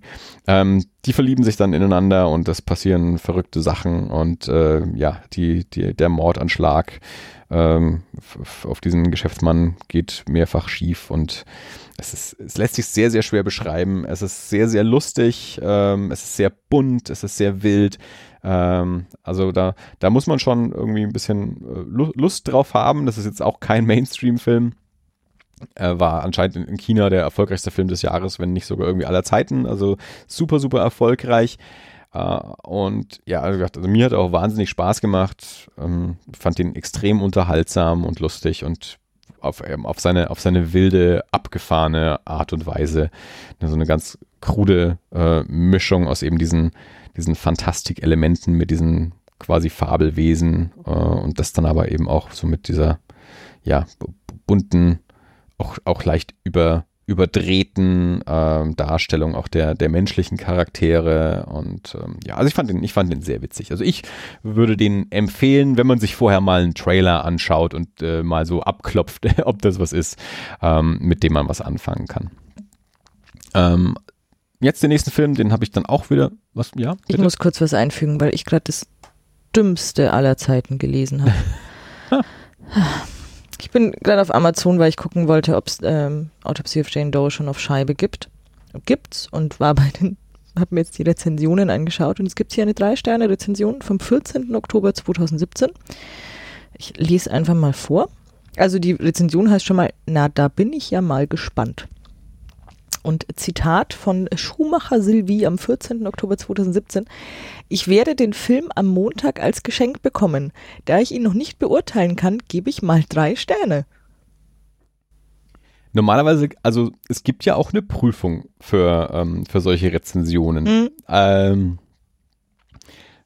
sowas sollte eigentlich nicht veröffentlicht werden. Also ich habe ja auch schon mal, ich habe auch schon mal eine Rezension, ich habe einmal in meinem Leben eine Rezension auf Amazon geschrieben und die auch nur aus, aus Wut auf die Rezensionen, die es schon gab. Und meine Rezension hat auch gesagt, naja, ich habe das Buch auch nicht gelesen wie diverse andere, dann gebe ich jetzt halt mal, was, mhm. da ging es damals drum, ähm, ähm, mir fällt jetzt der Gra Name nicht ein, eine französische Krimi-Autorin, beliebte Krimi-Serie, Reihe, äh, ganz viele Bücher und die hat dann äh, mal einen Comic rausgebracht mit dem gleichen Ermittler mhm. ähm, wie, wie in ihren Büchern, aber eben als Comic. Und diverse Menschen hatten dieses Buch offensichtlich vorbestellt auf Amazon, als dort äh, entweder nicht deutlich äh, stand oder auch gar nicht stand, dass das ein Comic werden würde. Dann haben die das nach Hause geliefert bekommen, haben festgestellt, es ist ein Comic und haben es direkt wieder zurückgeschickt, ohne es anzuschauen, ohne es zu lesen und haben eben eine schlechte Rezension geschrieben. Ähm, das das hat mich dann aufgeregt. Dann habe ich eben geschrieben, gut, ich habe das Buch auch nicht gelesen, mhm. ähm, aber ich fand's super. die, die Rezension ist dann nicht veröffentlicht worden. Mhm. Ähm, ja, ja, gut. Also Silvi äh, Schumacher hat da wohl mehr Glück gehabt. Ja. Das Gute ist, dass ich hier viel über Stephen King Bücher erfahre. Also ich lese einfach mal weiter, weil ich das so, so faszinierend finde. Ähm, genau, da ich ihn noch nicht beurteilen kann, gebe ich mal drei Sterne. Denn auch wenn Stephen King sagt, Zitat, den Film muss man sich ansehen, aber nicht alleine, dann will ich, dann will das noch gar nichts bedeuten. Ich habe nämlich erst kürzlich zwei Bücher von anderen Autoren, von denen King meinte, Zitat, ich bin schwer zu erschrecken, aber diese Bücher haben mir Angst gemacht, äh, in den Altpapiermüll geworfen, weil ich sie total langweilig und überhaupt nicht gruselig fand. Von Stephen King selbst finde ich auch kein Buch gruselig oder angsteinflößend. Ich habe drei oder vier gelesen. Als Filme gesehen habe ich Es, Shining, Carrie und noch einige. Absolut nicht mein Stil und der Gruselfaktor war gleich null. Wenn ich den Film von Jane Doe gesehen habe, also in zwei Tagen, werde ich meine Rezension dementsprechend anpassen. Und die Sterne natürlich auch. Das ist jetzt aber schon mehr als zwei Tage her. Ja. Ja, Schumacher Silvi, vielleicht sollte man ja. mal, kann man da nicht antworten auf so Rezensionen? Ja, man, man kann, es gibt nützlich, nicht nützlich und es gibt Bericht. Ich glaube, da müssen wir aber der Schumacher Silvi mal, mal sagen, sie, sie soll jetzt mal mal ihr, ihre Rezension mhm. updaten. Ich habe jetzt mal Amazon gesagt, dass die mal drauf gucken sollen. Also, es, es, ist wirklich geil. Dumm, kann man, kann dumm, man den Namen dumm. anklicken und schauen, was die sonst noch sagen? Ja, ja, ich habe gerade drauf ja. geguckt. Rang, Rang des Rezensenten, 130 äh, hilfreiche Stimmen. Ähm, oh, sie hat noch einen weiteren äh, Fantasy-Film-Fest. Äh, nee, Film, oder? Veronica, Spiel mit dem Teufel. Okay, ja, sie hat hier und da äh, Oh, besprich du einfach mal deinen, deinen nächsten Film. Ich guck mal weiter, was die Schumacher Silvi so macht. Ähm, ich habe als nächstes 68 Kill gesehen. Ähm, Regie Trent Hager, äh, Hauptrolle Matthew Gray Gubler, den man kennen kann aus der Fernsehserie Criminal Minds. Ähm, basiert auf einem Roman von Brian Smith. Ich auch, auch, das war auch ein Film, auf den ich ein bisschen ähm, gehofft und gewartet habe. Äh, wieder eine Podcast-Empfehlung. Ich höre ja auch ähm, den Podcast ähm, The Horror Show with Brian Keane. Brian Keane, amerikanischer ähm, Horror-Roman-Autor und dementsprechend geht es auch in dem Podcast sehr, sehr viel eben um Horrorliteratur, um Autoren, werden Autoren interviewt, aber auch so ähm, über so, ja, über, über Horrorliteratur gesprochen. Und ja, die also Brian Keane dementsprechend auch mit Brian Smith befreundet, der war jetzt auch kürzlich äh, im Podcast da zu Gast. Äh, die hatten dann eben auch schon über die, die Verfilmung berichtet äh, und ich fand es auch spannend, äh, fand, fand die, die Story soweit ganz äh, interessant und ja, es geht um ähm, diesen von Matthew Gray Googler dargestellten ähm, junge Mann, der ähm, durch seine Freundin, die sich als etwas durchgeknallt herausstellt, äh, in, einen, in einen Überfall mit verwickelt wird, bei dem es auch Tote gibt und dann auf der Flucht ist und eigentlich diese, diese Freundin auch loswerden will, äh, die, die, aber eben schwer loszuwerden ist. Ähm, und ja, dann im Laufe der Geschichte gerät er dann noch an, an eine andere Frau, die auch irgendwie ja, äh, ihn so ein bisschen mit, mit beeinflusst und er sich da auch beeinflussen lässt. Also es ist alles sehr chaotisch. Ähm, er stolpert da von, von einem äh, von einer Verwicklung in die nächste äh, und ist, ist überfordert und es ist alles sehr ein, ein, ein wilder Gangster-Trip, äh, etwas pulpy ähm, und ja, hat mich dann leider auch ähm, nicht so überzeugt, wie ich gehofft hatte. Ähm, ich mochte gerade den, den, den Mittelteil, äh, der hat sich für mich ein bisschen gezogen. Ich fand den Anfang und das Ende eigentlich ganz gut. Also gerade diese, diese erste Freundin, äh, mit der die ganze Geschichte losgeht, die ist im Mittelteil ähm, dann abwesend. Äh, das war dann der Teil, den ich ein bisschen langsam fand. Äh, als die dann gegen Ende ähm, oder im dritten Akt wieder auftaucht, fand ich, hat die Geschichte wieder ähm, ja, an, an, an Fahrt gewonnen. Und ja, also deswegen fand ich eben so die, den ersten Akt und den dritten Akt eigentlich ganz gut und im Mittelteil ja, war es ein bisschen zart. Äh, ja, ist halt auch so eine eine Indie-Produktion. Trent Hager ähm, kommt so aus dem Troma-Lager. Ähm, von dem war noch ein anderer Film mit im Programm, also den er, wo er das Buch geschrieben hatte. Ähm, It Came from the Desert. Ähm, er hat jetzt äh, The Evil Within, das Computerspiel hat er auch geschrieben. Da war er dann gerade auf Promotour, während auch das Fantasy Filmfest lief. Also der ein, ein ja, schon auch schon ein, ein Drehbuch-Veteran, ein bisschen in der, in der Horror-Ecke. Ähm, aber ja, war ein, war ein okayer Film. Aber ja, hatte ich, hatte ich mir ein bisschen mehr von, von gewünscht. Was möchtest du sagen? Sind wir noch bei Schumacher, Silvi? Mhm, mhm. Bist du fertig? Ja. Okay. Also Schumacher Silvi ähm, ist sehr dem, dem Horrorfilm zugetan und wohl auch dem Fantasy Filmfest. Es sind viele Fantasy Filmfest-Filme auf dieser Liste. Ähm, wir finden aber auch, Zitat, äh, dass alte Horrorfilme bald Beispiel in der Rezension von Evil Dead 2 bieder und überlebt sind. Evil Dead 2 bieder. Mhm. Und ähm, es wird mokiert, dass der Film Suicide Club, aka Suicide Circle, ähm, überhaupt nicht darauf eingeht, wie was einem Suizid vorausgeht.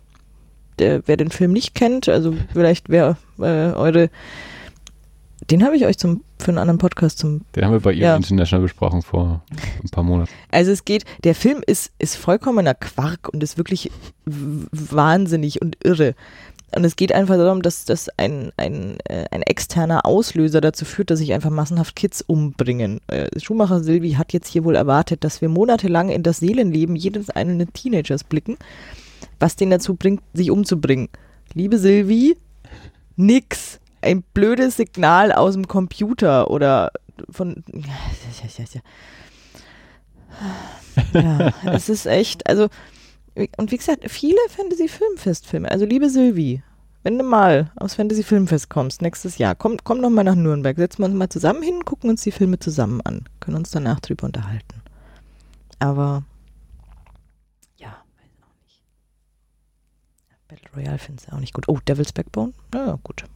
Gibt's jetzt. Ja. Gut, machen wir weiter. Bin ich, habe ich schon wieder einen Film gesehen? Ja. I Remember You, der Isländer. Ähm, Genau, also ich versuche mal den Regisseur Hm. Oskar Thor Axelsson. na, das, das geht das doch. lässt sich ja aussprechen. Bestimmt trotzdem falsch ausgesprochen, aber so sieht es jedenfalls aus in Buchstaben. Ähm, ich glaube, wir haben uns aus zweierlei Gründen dafür entsch entschieden. Also ich glaube, ich hatte mich davor dafür entschieden und du bist dann Ja. nachgezogen. Ähm, aus zweierlei Gründen. Erstens ähm, hatten wir schon mitgekriegt, dass der in den, in den anderen Städten, glaube ich, ganz gut ankommt. Also es war Teilnehmer des, äh, des Fresh Blood ähm, Award. Äh, Dann auch gewonnen, ne? Ich weiß nicht, ob gesamt, aber ich glaube schon. Ja, Ähm, Fresh Blood heißt Erstlingswerke, Werke, manchmal auch Zweitwerke eines Regisseurs und man bekommt am Anfang so eine Stimmkarte und kann dem Film dann eine Schulnote geben und inzwischen bekommt der Gewinner sogar, glaube ich, was. Ich glaube, am Anfang war es nur Ruhm und Ehre im Kreise der Menschen, die das Fantasy Filmfest kennen. Inzwischen gibt es da, glaube ich, auch ein, zwei Mark für. Ähm, und ähm, dann fand ich es tatsächlich einfach spannend, mal einen isländischen Film zu gucken. Ich habe in meinem Leben noch keinen isländischen Film gesehen. Ähm, ich glaube, vor einem oder zwei Jahren hatten wir schon Metalhead aus Island beim Fantasy Filmfest. Irgendwie, weiß ich nicht. Und ich glaube, das war eher so ein, so ein schweres Drama um, um ein Mädel, dessen Bruder stirbt und die sich dann, weiß ich nicht, in einen Metalhead verwandelt. Ähm, ich habe keine Ahnung. ich hab ihn nicht angeschaut und auch so keine Ja. Erinnerung. Genau, aber de dementsprechend fand ich es einfach äh, spannend, mal einen isländischen Film zu sehen. Und dann haben wir ganz lang, 100 Minuten lang, einen isländischen Film gesehen,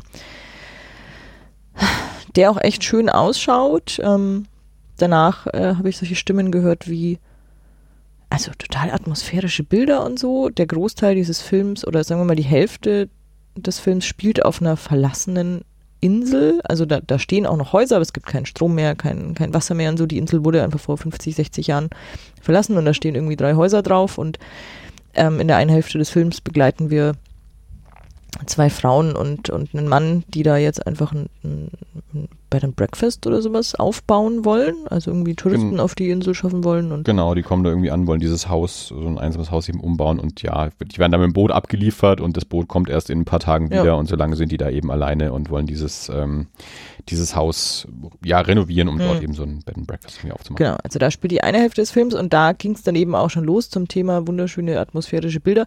Schaff's mal, einen Film auf einer verlassenen isländischen Insel zu drehen und dabei keine atmosphärischen Bilder zu bekommen.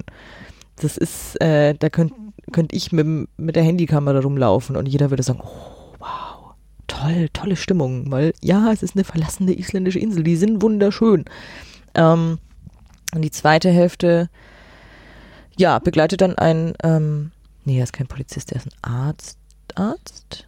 Ja, genau, also auch, er ist auch wieder für Autopsie äh, Mhm. zuständig, also er ist, er ist Mediziner äh, und arbeitet dann mit der Polizistin zusammen. Genau, genau. Die finden eben am, am Anfang des Films findet man eine, eine, eine, eine Kirche, in der randaliert wurde und in der sich eine, eine ältere Dame aufgehängt hat. Das sind auch Ähm. die, also die ersten Bilder des Films Mhm. eigentlich, äh, sieht man, wie diese, diese Dame, diese ältere Dame, so, so zusammen, hat so ein bisschen was vom, vom Vorspann von Sieben Mhm. äh, gehabt, also so Schrifteinblendungen äh, dann abwechselnd mit, wie diese Dame sich eben erhängt in, in dieser Kapelle. Ähm, genau, und dann findet man eben raus, Mensch, da gab es schon ein paar andere äh, Todesfälle, Unfälle etc., die damit zusammenhängen und ähm, wir haben ein, ein übersinnliches Element auch, das, äh, das, wo man nicht so ganz weiß, wo man das zuordnen kann, aber das wohl irgendwie mit allem was zu tun hat und auch irgendwie den unseren, ähm, unseren Doktor auf die Spur seines eigenen verschwundenen Sohnes bringt, der vor zwei, drei Jahren irgendwie verschwunden ist. Ähm, genau, und wir haben diese zwei Erzählstränge und am Ende findet man dann auch raus, wie die zusammengehören und nach 100 Minuten ist der Film aus und man denkt sich, ja, war ganz nett. Es ist so, es ist wie so der klassische Montagabend, äh, was hat, was hat man gestern Abend im Fernsehen, Jussi Adler Olsen? Genau, äh, gestern war es Jussi Adler äh, Olsen. Also diese, genau, diese Schweden-Krimis mal. Genau, diese. Der ist kein Schwede, wie wir gestern festgestellt haben. Ja. Äh, Jussi, Diese- aber also. diese, diese Montagabend Schweden-Krimis, bloß in nicht spannend. Ja, und halt mit einem übernatürlichen Element. Ja. Also was, es gibt halt so ein, so ein Geisterelement mit da drin. Ähm, basiert auf einem Roman auch, also auch äh, wie, wie so Schweden-Krimis gerne mal. Mhm. ähm, ich vermute, dass es ein erfolgreiches Buch war in Island. Ich habe keine Ahnung. Äh, ich In da. Island müssen fünf Menschen ein Buch kaufen und das Ja. ist ein Erfolg. Ich habe es also auch nicht recherchiert. Ähm, ja, das, der Film war dann so ein bisschen egal. Also der Mhm. hatte so seine Momente, äh, aber eben jetzt auch keine so wahnsinnig überzeugenden Momente und auch nicht so irre überraschenden oder spannenden. Also ja, ist da, der, da auch der Tom wieder mit dabei, der dann Ja. äh, hinterher auch gesagt hat, ja, halt, hat ihn kalt gelassen. Also Mhm. so, so kalt wie der Film daherkommt, so kalt hat er uns dann irgendwie auch äh, ein bisschen gelassen. Also, ich meine, wir haben ja unsere Schulnote abgegeben, wir haben, glaube ich, beide eine 3 gegeben. Ähm, ja, wahrscheinlich. Ich weiß gar nicht mehr genau, für was Ich glaube haben. schon, weil ich glaube, dem anderen haben wir eine 2 gegeben, weil wir gesagt haben, der hat uns zumindest besser unterhalten. Für welche haben wir denn ähm, nochmal? Du vielleicht noch für mehr, aber Ich wir beide für I Remember You und für Game of Death und du wahrscheinlich noch für Tragedy Girls. Ah ja, genau. Ja. Mhm. Genau, also wie gesagt, es, es, war eine 3, es war ein, solider Film, muss man nicht nochmal gucken, hat Ja. schöne Bilder, hat äh, Genau. Also so sympathische Leute drin. montags 22 Uhr ZDF, da passt der gut Ja, rein. super. Da, da darf der laufen. Ja. Die Mutti freut sich über so einen Film. Ähm, so, danach am nächsten Tag ein Film, ähm, auf den wir uns auch schon sehr gefreut hatten, ähm, wo du erst keine Karte hattest, weil du eigentlich hättest arbeiten müssen, konntest es dann mit der Arbeit regeln, dass du doch früher gehst. Mhm. Ähm, ja, die, die Verfilmung des Comics My Friend Dahmer, Comic von Durf Backdurf, vor ein paar Jahren erschienen. Ähm, wer, sich, ja, wer sich mit Comics beschäftigt, hat den mitbekommen damals. Ähm, der hat ein bisschen eine Welle gemacht. Ähm, es gibt es auch auf Deutsch übersetzt worden, glaube ich, in diverse Sprachen übersetzt worden. Äh, und Durf Backdurf äh, erzählt in dem Comic autobiografisch ähm, die Geschichte seiner, seiner Schulzeit. Durf Backdurf ist nämlich mit Jeffrey Dahmer zur Schule gegangen. Jeffrey Dahmer, einer der bekanntesten amerikanischen ähm, Serienmörder. Ähm, und ja, diese Verfilmung, Regie Mark Myers, ja, erzählt dann eben genau diese Geschichte, die Durf Backdurf in diesem Comic erzählt. Ähm, eigentlich so hauptsächlich das, das letzte Schuljahr, das Durf Backdurf und Jeffrey Dahmer zusammen auf der Schule verbringen ähm, ähm, und versucht einfach zu erzählen, was Jeffrey Dahmer für ein, für ein Junge während seiner Schulzeit war, bevor dann eben natürlich auch die, äh, die Morde begonnen haben. Äh, ja, wir haben den Comic beide auch gelesen vor Mhm. zwei Jahren oder so Ja. Oh, und ähm, gemocht und als wir dann mitbekommen haben, dass eine Verfilmung kommt, ähm, uns auch, ja, waren darauf gespannt auf jeden Fall schon Mhm. mal. Jetzt möchtest du eine Meinung. Ähm, mir hat er sehr gut gefallen. Ähm, ich glaube vor allem auch, weil ich den Comic kannte. Da kommen wir dann vielleicht noch danach dazu, was andere Menschen dazu gesagt haben. Ähm, ja, er, er sieht toll aus. Er fängt die, die Stimmung ähm, der, was sind's, späten 70er Ja, ähm, gut, gut ein. 78. Ähm, er hat tolle Darsteller, also unser Dörfbeck Dörf ist Alex Wolf mit Doppel-F. Ähm, die die Wolf-Brüder sieht man gerade ab und zu mal. Ähm, der Bruder Nate Wolf hat die Hauptrolle gespielt in der Death Note-Verfilmung, die auf Netflix jetzt äh, vor ein paar Wochen rauskam. Einer von beiden ist auch in dem neuen Jumanji drin, ne? Genau, ich glaube Alex Wolf. Aber wie gesagt, also die, die beiden sieht man zurzeit ab und zu mal und ich, äh, ich glaube, die wird man auch öfters noch sehen. Ähm, es hat einen grandiosen äh, Auftritt von, von Anne Hesch als Mutter Dama, äh, die wir beide, glaube ich, erst so im letzten Drittel des Films erkannt haben, als er dann mal die Brille abnimmt und irgendwie in Großaufnahme dasteht und man sich denkt, Moment, das ist, das ist glaube ich, Anne Hesch.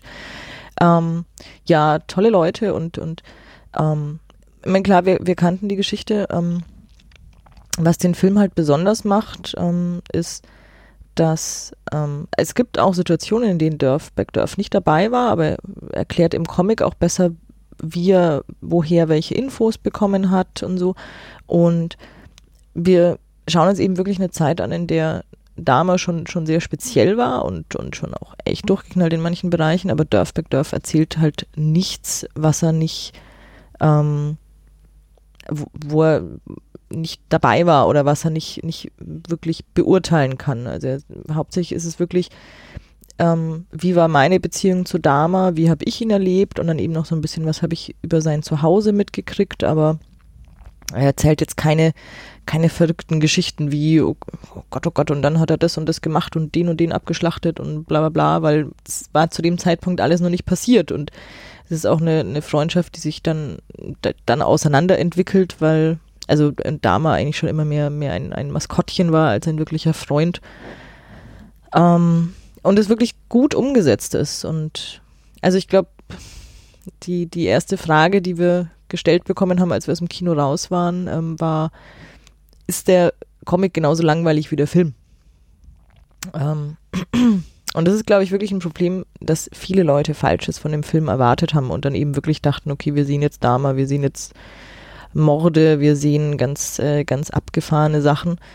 Ähm, Im Comic hast du natürlich noch, noch mehr, noch mehr Kommentar und, und kriegst noch mehr mit, ähm, wo hat der Autor seine, seine Infos her und, und ja, es ist alles noch so ein bisschen nuancierter, ähm, aber dafür ist es toll umgesetzt und also ich glaube, wir haben die Leute dann zumindest auch schon so weit gekriegt, dass viele sich auch den Comic mal irgendwie auf die Liste gesetzt haben und ähm, dann auch verstanden haben, dass wenn man, wenn man was anderes von dem Film erwartet, dass das ein, ein wirklich guter Film ist. Genau, also ich fand den Film auch ganz toll. Ähm, ich glaube auch, dass die, ähm, also wir haben, wir haben hinterher auch gesagt, dass es so ein, ähm, also Comic toll umgesetzt. Im Comic kriegt man eben, wie du gesagt hast, noch ein bisschen mehr, mehr Einblick des, des Autoren selbst, ähm, was der Film in dem Moment halt so nicht liefert, nicht liefern kann, nicht liefern will. Also die ergänzen sich prima, Comic und Film. Damit will ich aber nicht sagen, dass der Film nur gut ist, wenn man vorher den Comic gelesen hat. Ich glaube, dass der Film auch für sich ein ganz toller Film ist. Mhm. Ähm, man darf nur eben keinen Serienkiller-Thriller erwarten. Hier geht es jetzt nicht um Morde und Ermittlungen oder sowas, ja. sondern man bekommt ja einen, einen kurzen Ausschnitt in die, in die Jugend einer Person, die danach durch, durch, durch Morde ähm, ja, berühmt geworden ist und oder bekannt geworden ist und berüchtigt geworden ist. Also es ist eigentlich mehr ein, ähm, ein, ein, ein Drama ähm, um, um ja, eine, eine real existierende oder existiert habende, seiende, gewesene, Gott, um jemanden, den es mal gab, weil tot mittlerweile. Ähm, genau, also so ein, so ein, ein, ein Drama-Einblick in, in so die, die Jugendjahre oder ein, ein Jugendjahr äh, von, von Jeffrey Dahmer. Äh, ja, tolle Stimmung, tolle Bilder, tolle Schauspieler. Äh, also für mich auf jeden Fall auch eine, eine Empfehlung, auch ähm, unabhängig von dem Comic. Aber der Comic ist natürlich auch eine Empfehlung, mhm. unabhängig von dem Film. Und ich glaube, das ähm, ergänzt sich eben sehr gut. Also ich finde, das ist eine der Verfilmungen, die nicht, ähm, die nicht überflüssig ist, wenn man den Comic gelesen hat, ähm, sondern eben eine, eine schöne Ergänzung ähm, dazu liefert, eine, eine wirklich auch eine, ja, eine filmische Adaption ist, äh, in dem Sinne, dass sie was, was Eigenes macht. Ähm, also eine, eine gute Adaption der, der Vorlage, aber eben auch ein, ein eigenständiger Film dabei geworden ist. Mhm. Jetzt haben wir ähm, Herrn Heesch groß gelobt. Ähm, wir müssen auch kurz mh, hm, Ross Lynch loben. Ähm, den Dama. Ähm, also ich finde es auch, ich finde es eine ganz schwierige Rolle. Hm. Und das hat er, hat er ganz toll gemacht, weil ähm, es ist, es ist eine, eine, ist eine ganz traurige Gestalt und man, man weiß natürlich, ähm, dass der Mann Schlimmes, Schlimmes gemacht hat und wir auch äh, eigentlich kein Mitleid haben müssten, aber man, es, bringt es trotzdem diesen, diesen Kampf, äh, diesen, diesen Kampf nach, nach, oder dieses Ringen nach Anerkennung ähm, sehr gut rüber, aber gleichzeitig auch dieses nicht, nicht aus seiner Haut können. Also es ist so eine, so eine ganz wilde Mischung aus, ich, ich weiß, ich bin anders und ich möchte aber gern dazugehören, aber ich, ich kann es nicht und Also ganz, ganz toll gespielt und es ist auch, ja, also man, man versteht auch, glaube ich, wie, wie man, wie man einen Freund wie Dama haben kann, nämlich nur als Maskottchen, weil er ist auch so, so ein keiner, mit dem man befreundet sein will. Also es ist, es ist eine ganz, ganz tolle Darstellung und ein ganz, äh, ganz faszinierender Charakter, äh, also an dem jeder Soziologe und Psychologe seinen, seinen Spaß hat. Äh, ja. Empathie ist nicht seine größte Stärke und es ist schwierig, da mit solchen Leuten äh, befreundet zu sein, hm. die äh, ja wo, wo zwischenmenschliche Interaktion ähm, nicht, nicht ihre größte Stärke ist. Hm. Ja, aber wie gesagt, er versucht ja trotzdem irgendwie in, in dem wir ist, dazu zu gehören, obwohl ja. er es vielleicht auch gar nicht will. Also ganz, äh, guckt euch den Film an, lest den Comic. Ähm, ich weiß jetzt gar nicht, wie es um eine Veröffentlichung von, von dem Film aussieht, aber. Wahrscheinlich nicht gut. Ne, also zumindest nicht fürs Kino. Ja, ja gut. Vom Kino reden wir hier ja, ja. Bei, bei, fast keinem Film, der, der hier jetzt ähm, im, im Programm ist. Ähm, also. Außer hoffentlich beim nächsten. Mensch, was war denn der nächste? Sag der mal. Der nächste war mein persönliches Highlight und äh, wir hatten, wir hatten gerade schon äh, Death Note Netflix-Referenz. Ähm, der Hauptdarsteller des nächsten Films, äh, Tatsuya Fujiwara, ist der Leit, äh, oh Gott, jetzt weiß ich natürlich nicht, wie er im, im japanischen Original heißt, aber die Hauptfigur in, in, in den Death Note Anime-Realverfilmungen. Ähm, Memoirs of a Murderer. Ähm, es kann zu großen Verwirrungen mit diesem Titel kommen. Ähm, Memoirs of a Murderer ist der Festivaltitel.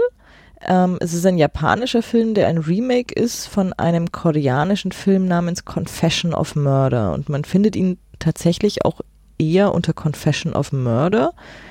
Da findet man aber, wie gesagt, auch häufig den Koreaner. Wenn man Memoirs of a Murderer sucht, stößt man auch oft auf einen anderen koreanischen Film namens Memoirs of a Murder. Also große Verwirrung, gebt einfach, wenn ein Confession of Murder Japan. Ist nicht noch einen Memories of a Murderer? Ich dachte so. Das gibt, den gibt auch noch, ja. auf den bin ich aber, glaube ich, nicht so oft gestoßen wie auf Memoirs of a Murder. Ähm, solltet ihr den Film recherchieren wollen, wie gesagt, einfach. Also, Regie Yu Iri, Y-U und dann I-R-I-E, Yu Iri. Äh, ja, oder eben einfach den neuen von Tatsuya Fujiwara. Genau, und ja, Japan 2017. Genau. Ähm, oh mein Gott, was für ein toller Film. Es tat mir im Nachhinein so leid, dass du den Film nicht sehen konntest. Ähm, ich bin ja ein bisschen sehr allem, allem Japanischen äh, zugetan. Und ähm, die, die Story an sich klang auch schon mal sehr spannend. Es ist so, ähm, es, es, wir gehen auf, es gab einen, einen Serienmörder in Japan, der, der fünf Leute umgebracht hat und durch eine Gesetzeslücke war es so, dass vor Zeitpunkt ähm, XY Mord auch verjährt ist. Es heißt, ähm, er hat die, die Morde begangen in Gott, was haben wir? Ende der 90er irgendwann, ähm, oder Moment, lass mich, genau, 1995 und ähm, Ende des, oder äh, zu einem bestimmten Datum ist dann dieses, wurde dieses Gesetz geändert und 22 Jahre später ähm, taucht dann plötzlich ein, ein Mann auf und sagt, okay, hier ist meine Biografie, ich habe vor 22 Jahren diese Leute umgebracht. Das habe ich alles vor diesem Datum getan.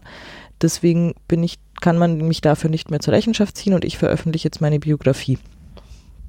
Ähm, und es, es gibt eine, ähm, wir begleiten einen, einen Polizisten, der eben damals mit dem Fall betraut war und auch sehr drunter gelitten hat und auch persönliche Verluste erfahren hat.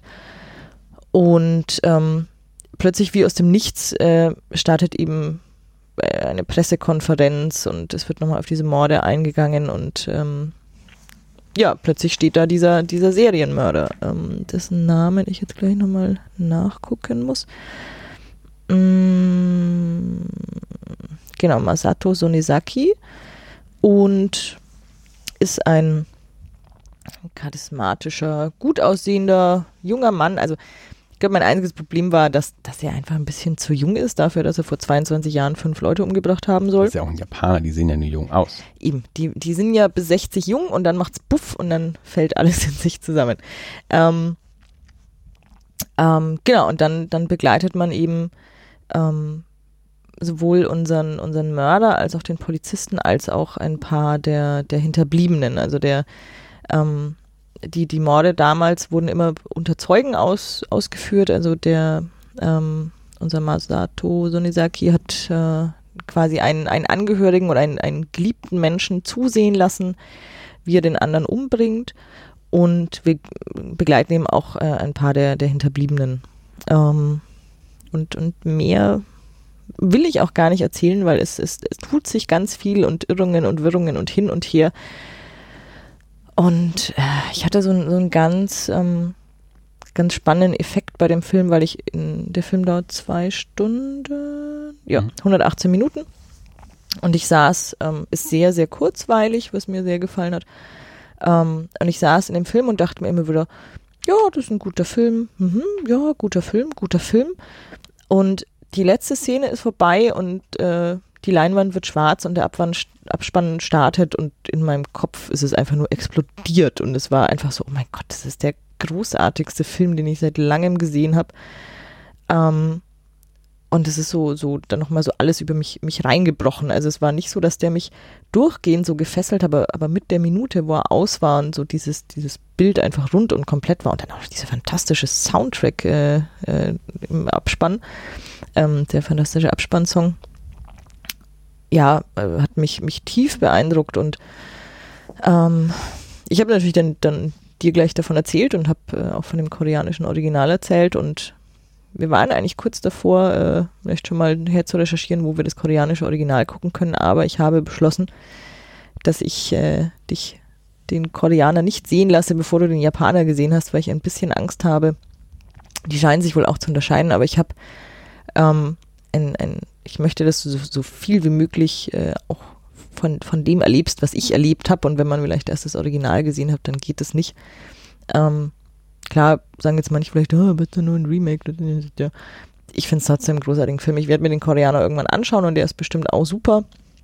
Ich bin eigentlich auch ein großer Fan des koreanischen Kinos.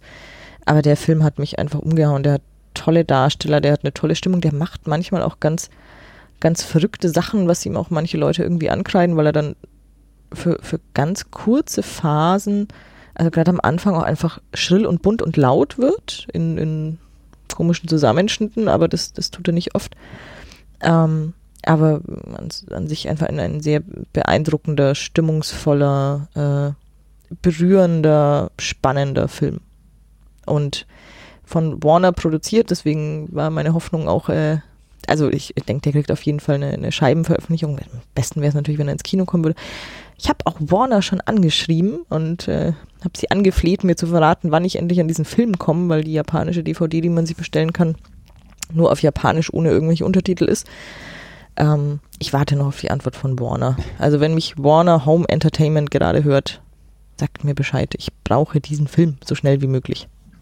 Das Original ist auch veröffentlicht, gibt es in Deutschland auch auf Scheibe, Confession of Murder, aber ähm, ja, wir warten jetzt mal erst auf eine irgendeine geartete Veröffentlichung des, des Japaners und dann schaue ich den auch an. Ja, den hatte ich auch im, im, im, Blick ja eben. Also das war einer der ersten Filme, die für das diesjährige Programm äh, bekannt gegeben wurden. Ähm, hatte dann auch den Trailer angeschaut und fand den super spannend, super interessant und hätte den gerne gesehen. Und als dann ähm, der tatsächliche Spielplan veröffentlicht wurde, fiel der eben auf Freitagnachmittag 14 Uhr und da saß ich eben auf Arbeit. Deswegen konnte ich den nicht anschauen. Aber Bianca empfiehlt äh, als Highlight des Festivals mhm. Memoirs of a Murderer. Gut, am gleichen Tag habe ich dann wieder alleine äh, gesehen den Film Tragedy Girls, Regie Tyler McIntyre. Äh, eine der Hauptrollen war Brianna Hildebrand, die kennen viele als Negasonic Teenage Warhead aus dem Deadpool-Film. Ähm, Tragedy Girls ist ein, äh, ja, ein, ein Spaß-Slasher-Film. Ähm, zwei Mädels äh, betätigen sich als, ähm, ja, ähm, als klassische Killer, Killerinnen. Ähm, das hat, also hat, so einen leichten Scream-Touch. äh, dabei. Ähm, hauptsächlich betreiben sie eben so ein, ja, so Social Media, Blog, Instagram, Posts, Dings, ich weiß gar nicht mehr genau, auf was für eine Plattform oder ob die auch genannt wird, äh, eben als Tragedy Girls. Sie berichten eben über diese äh, Morde, die in ihrem Umfeld passieren, um Social Media Stars zu sein, äh, begehen dabei eben auch selbst diese Morde und ja, dann gibt es natürlich auch da wieder, äh, ja, sie werden natürlich, äh, man versucht ihnen auf die Schliche zu kommen und sie versuchen äh, nicht gefasst zu werden. Und ja, ähm, ist ganz unterhaltsam. Die, ähm, die, die Mordsequenzen äh, sind sehr witzig inszeniert und auch splatterig. Also die, die machen schon Spaß. Zwischen diesen Szenen zieht er sich für mich ein bisschen. Also auch da war es leider so, dass ich ähm, nicht, nicht durch die ganze Strecke der 90 Minuten mich gut unterhalten und auch gebannt gefühlt habe, sondern eben immer mal wieder so Momente hatte dachte, okay, jetzt, jetzt ist er ganz toll, jetzt macht er gerade Spaß, wenn dann eben so die, die Kill-Action quasi ähm, gezeigt wurde. Und dazwischen aber so die, hm, ich sag mal, Charaktermomente oder so, ähm, ja, sich, sich ein bisschen gezogen haben und das nicht, nicht so eine runde Sache war ähm, wie ich es mir vielleicht gewünscht hätte. Also funktioniert, glaube ich, ganz okay, eben auf so einem Festival, so mit, mit Publikum auch. Das hat man gerade ja bei, bei Horrorfilmen auch oder auch bei Komödien ja auch, dass die eine andere Wirkung haben, ob man es allein zu Hause anschaut oder mit einer Fangemeinde im, im Kino. Ähm, keine Ahnung. Äh, es, es gab genug Leute, denen der großen Spaß gemacht hat. Wie gesagt, mich hat er leider nicht, nicht komplett überzeugt, sondern nur so phasenweise.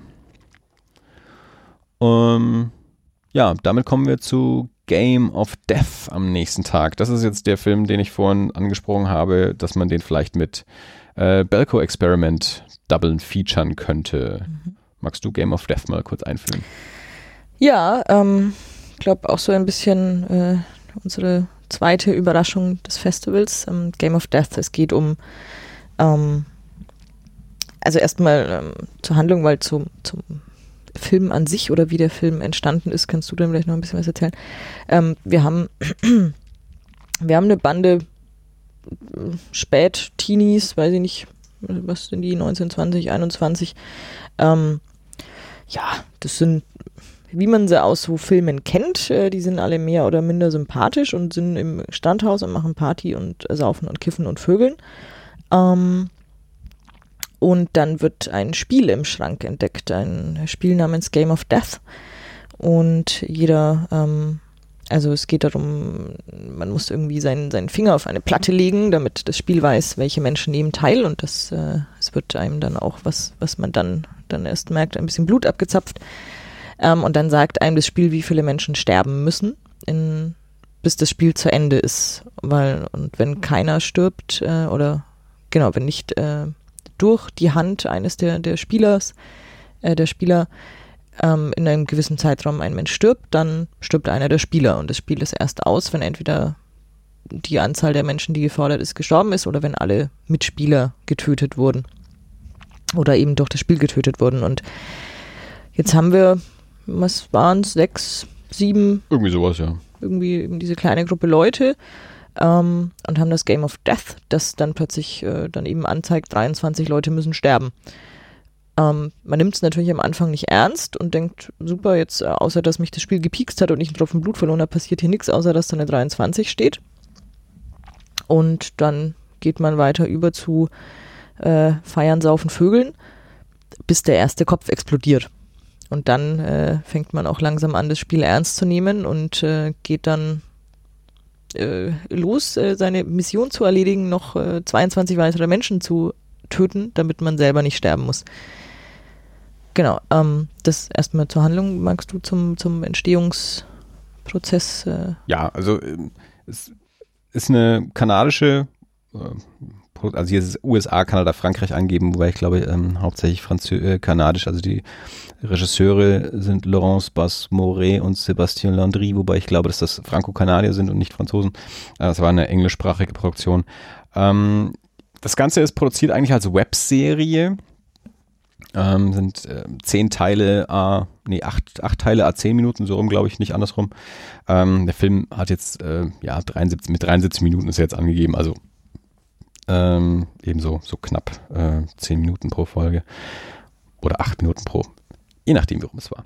Ähm, Wurde aber eben auch als, als Film zusammengeschnitten, ist äh, bei South by Southwest, äh, hatte der Film Premiere und ist dann irgendwie zwei Wochen später eben äh, als, als Webserie veröffentlicht worden. Ich weiß jetzt nicht genau, äh, auf, auf welcher Plattform der, der Matze, der den Film eingeführt hat beim Fantasy Filmfest, meinte, das wäre für eine, für eine bestimmte Handy-App gewesen, ähm, aber das habe ich jetzt dann auch nicht so genau her recherchiert. Man merkt es dem Film auch nicht sehr an, wenn man es nicht weiß, dass der eigentlich in so mehreren Episoden ähm, ist. Wenn man es weiß, kann man sich schon manchmal denken, okay, jetzt sind hier wieder zehn Minuten um, da sieht so aus, als wäre jetzt hier wahrscheinlich der, der Cliffhanger für diese Episode gewesen. Der Film spielt ein bisschen mit dem Format, also es sind zwischendurch immer so, so Handy-Sequenzen mal drin, die dann eben auch ähm, so im, im, im Handy-Display Hochformat äh, und auch der entsprechenden Auflösung, also Bildqualität ähm, daherkommen, aber das sind immer nur so, so zwischen Spiele, so kurze, also an sich, der, der Hauptteil des Films kommt schon im normalen äh, Bildformat, Kinoformat daher und auch in der, in der Bildqualität eines, eines Filmes und äh, also sitzt nicht, nicht mit, dem, mit dem Handy ähm, durchweg gefilmt. Wo ich schon kurz, äh, als, als der Matze das vorher so erzählt hat, dass der für, für Handys ausgelesen hatte ich schon kurz die Befürchtung, ach du Scheiße, ich habe doch den Trailer angeschaut, sah der so schlecht aus. Ähm, aber tut er dann eben auch nicht. Ähm, ja, 73 Minuten äh, kurzer, knackiger Spaß. Also der, mhm. der Film langt ganz gut hin. Ja. Äh, also es ist natürlich auch ein, ein ja, ein sim simples, schnelles, brutales Konzept. Ähm, ein Teil der Jugendlichen beschließt dann eben, okay, wir müssen jetzt halt schnell noch die restlichen 20 Leute umbringen, damit wir überleben. Und äh, ein Teil der, der Jugendlichen äh, fragt sich, ist das so eine gute Idee, wenn wir jetzt einfach losziehen und, und wahllos Menschen, die uns über den Weg kommen, äh, töten, um uns selbst zu retten. Äh, und, und da entstehen also Spannungen in der, in der Gruppe, die dann also auch dazu führt, dass, dass, äh, dass die, die Jugendlichen hier dann auch, auch gegeneinander äh, antreten. Ähm, ja, die die Darstellung äh, der, der Gewalt ist explizit. Mhm. Ähm, also man sieht die, die, die Köpfe explodieren. Mhm. Ähm, das ein oder andere Gedärm auf der Straße liegen. Ja. Ähm, aber und ich, ich so, so, zwischendurch saß ich auch immer mal drin und dachte mir, ich habe schon Spaß mit dem Film, ist das okay, wenn ich Spaß mit dem Film habe? Oder ist das irgendwie zu zynisch irgendwie so? Also ist ich weiß gar nicht so genau, aber nee, aber es macht mir schon Spaß halt mhm. irgendwie. Also ich fühle mich halt echt auch gut unterhalten und ich habe ähm, mich auch sehr gefreut, als ich irgendwann gemerkt habe, dass du neben mir auch lachst, weil ich schon immer wieder gelacht habe und mir, oh Gott, ich kriege gar nichts vom Andi mit, aber irgendwann habe ich, hab ich gemerkt, okay, er lacht auch. Und nee, also ja genau, wie du sagst, also hat er also auch Humor, also ist, ist wirklich ein, äh, ein, ein, ein spaßiger Partyfilm, ähm, der, der, eben gut hinlangt. Also war, war dann auch ja schon so ein bisschen eine, eine, eine angenehme Überraschung, dass der, also ich meine, der, da hatten wir ja Trailer, auf, also ich auf jeden Fall auch Trailer angeschaut ähm, und ähm, eben auch für, für interessant befunden.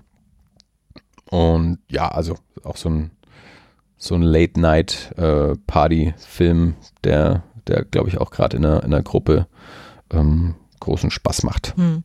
Da bin ich sehr gespannt, äh, auch wie es bei dem um eine Veröffentlichung hm. äh, stehen wird. 73 Minuten, das ist auch immer so, ja schon fast ein bisschen kurz und so. Also ob das der, der Scare-Campaign des, des Jahres wird. Ja. Äh, Gerade natürlich auch mit so, so einer Webgeschichte. Also pff, keine Ahnung, ist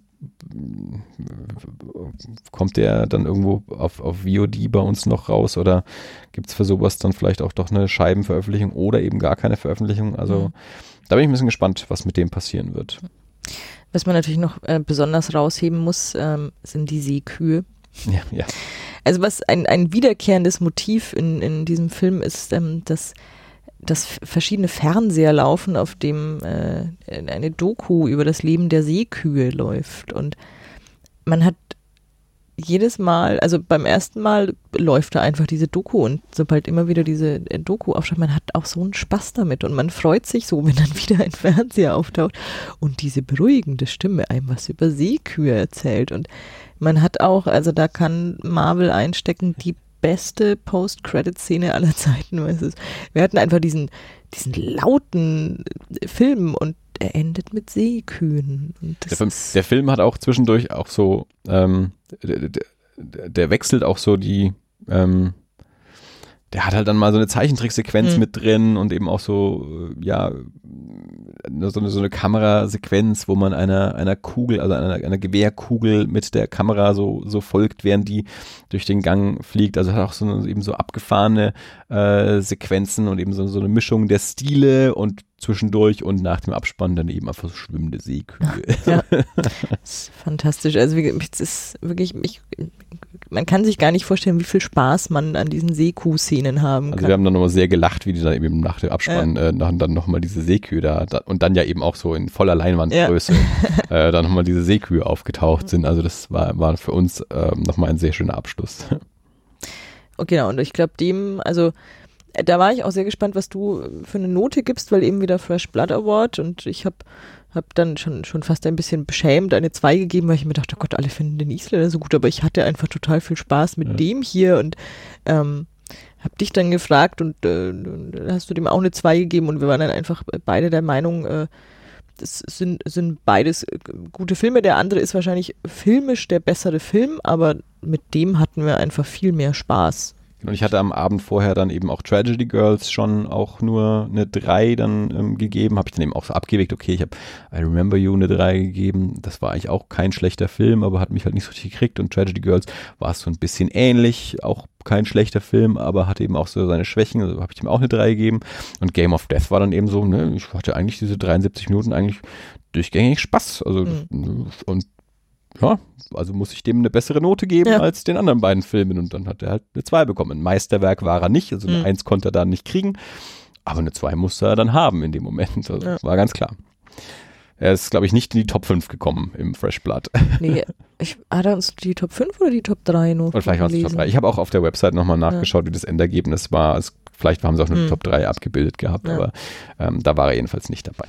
Ja, schade. Ja, aber auch, ja, ich weiß nicht, wir, wir haben das ja häufiger, wenn wir dann ähm, nach den Filmen dann so in der größeren Gruppe dastehen, dass wir nicht immer die, die Meinung der Mehrheit widerspiegeln. Also es, Ja, wobei da, glaube ich, also ich glaube, jeder, der sich entschieden hatte, reinzugehen, hatte Spaß. Ich glaube, viele hat es einfach vorher abgesteckt, dass auch schon im, im Programmheft irgendwas von, von Handy-Video-Ästhetik stand und Ja. so. Und wo ich mir auch dachte, oh Gott, ich habe das anscheinend nicht besonders aufmerksam gelesen, weil hätte ich das gelesen oder mir gemerkt, dann wäre ich vielleicht auch nicht reingegangen. Ähm, aber ich glaube, viele Leute sind einfach auch schon nicht rein. wie beim Dama auch. ne? Das waren Ja. so die zwei Filme, wo wir ganz schockiert, äh, hauptsächlich beim Dama auch schockiert waren, dass so viele von den Dauerkattlern Hm. gar nicht erst reingegangen sind. Ja, genau. Und ich glaube, aber ich glaube, die Leute, die drin waren, die hatten eigentlich auch gut, gut Spaß mit dem. Hm. Also, Okay. So, ähm, Abschlusstag.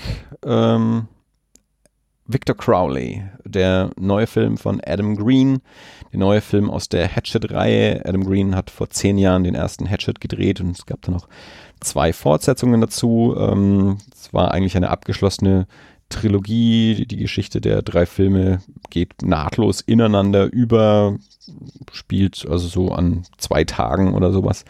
Ähm, die Geschichte war damit auch zu Ende erzählt. Ähm, Adam Green hatte nicht vor, einen neuen Hatchet-Film zu machen. Ähm, er hat dann auch in seinem Podcast, also in der Movie Crypt, äh, über die letzten Jahre schon immer äh, angedeutet, dass er an was Neuem arbeitet, aber eben noch nicht darüber spricht. Und dann war für dieses Jahr, äh, weil es eben das Zehnjährige von, von Hatchet ist, äh, waren ja so, so Jubiläums-Screenings äh, angekündigt und das Fantasy Filmfest hatte eben auch angekündigt bei sich im Programm ähm, zum, zum Zehnjährigen von Hatchet, den ersten Hatchet nochmal zu zeigen. Ähm, dann ist in LA die, die erste dieser Vorstellungen ähm, gezeigt worden, war auch re recht spontan angekündigtes Event für, für Fans. Ähm, und ja, waren ganz viele Schauspieler ähm, aus dem Film auch da oder aus, aus allen Hatchet-Filmen. Ähm, ganz viel ähm, Horrorregisseure und Darsteller. Und Adam Green hat dann in den Film eingeführt, man kann das auf seiner Facebook-Seite, kann man sich das Video anschauen dazu. Ähm, fängt dann eben an zu erzählen ähm, von, von Hatchet und vor allem dann eben auch, dass gerade jetzt in den letzten Jahren ähm, durch die, die Tode von, ähm, von Wes Craven, also es ging los mit dem Tod von Wes Craven, ähm, dass, dass Adam Green und, und so auch mehrere seiner ähm, ja so Genossen aus, aus der ähnlichen Horrorfilmgeneration sich überlegt haben, Mensch, unsere alten Meister, äh, die, die Masters of Horror, äh, sterben so langsam weg und was bleibt denn so von, von uns übrig? Und er hat dann bei einer Veranstaltung vor zwei Jahren mit, mit George Romero auch darüber gesprochen und George Romero hat dann irgendwie auch zu ihm gesagt, so, ja, wie schaut es denn jetzt aus? Wann gibt es mal einen neuen Hatchet? Und Adam Green gesagt hat, ja, Hatchet ist durch, also er macht keinen neuen mehr. Und George Romero gesagt hat, nee, das mach mal die Augen auf. Äh, also Hatchet ist irgendwie dein Vermächtnis und deine Fangemeinde da draußen. Also die sind jetzt nicht nur alle wegen mir hier, sie sind auch wegen dir hier. Und ich sehe überall auf den ganzen Conventions die, die Hatchet-T-Shirts rumlaufen und so. Also ich glaube, ich glaube, das ist noch nicht das Ende von Victor Crowley. Ähm, und direkt danach, und es war für, für, für Adam Green so ein, so ein Erleuchtungsmoment, dass er gesagt hat, okay, wenn George Romero zu mir sagt, mach einen neuen Hatchet-Film, dann vielleicht sollte ich einen neuen Hatchet-Film machen und hat dann angefangen, ähm, diesen, diesen Film zu schreiben und über zwei Jahre unter absoluter Geheimhaltung ähm, zu drehen. Es ist nichts nach außen gedrungen. Niemand hat mitbekommen, dass Adam Green einen neuen Hatchet-Film macht. Und sein Plan war eigentlich eben auch George Romero damit zu überraschen. Ähm, nur dass dann, ähm, ja, weiß nicht, zwei Wochen, drei Wochen vorher, also Monat, was auch immer, kurz vorher George Romero dann eben ähm, verstorben ist und äh, er das nicht mehr mitbekommen hat. Ähm, ja, bei dieser, bei diesem Screening erzählt Adam Green eben genau diese Geschichte und sagt dann eben ja, und aus diesem Grund ähm, sind wir heute eben nicht hier, um Hatchet anzuschauen, sondern es gibt einen neuen Hatchet-Film als Überraschung und ähm, ja, das war dann so die, die Nachricht der Nacht. Das hat sich natürlich dann schnell verbreitet. Ähm, okay, äh, Adam Green hat einen neuen Hatchet-Film gedreht und keiner weiß es und er ist da. Und äh, dann bin ich auch direkt auf die Website vom Fantasy Filmfest gegangen, weil ich ja wusste, die haben das Jubiläumscreening angesetzt und auch dort war es dann schon geändert, dass sie eben nicht Hatchet zeigen, sondern den neuen Victor Crowley. Und ja, da war ich schon sehr gespannt. Ähm, ich habe die Hatchet-Filme alle gesehen, ähm, fand die unterhaltsam soweit, sind nicht meine Lieblingsfilme, aber ich mag eben den Movie Crap Podcast sehr gerne.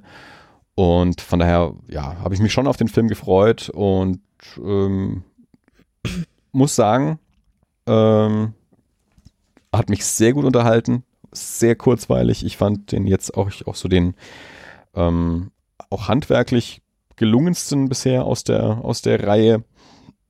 Ähm, ist halt auch wieder, ja, ein 80er Jahre äh, Hommage, Splatter, Komödienfilm. Mhm. Ähm, wenn man Movie-Crypt-Hörer ist oder so sich mit dieser, dieser LA-Horror-Szene so ein bisschen beschäftigt, äh, ganz viele Nasen drin, die, die man kennt, mhm. so was, was, was Schauspieler und Gastauftritte angeht.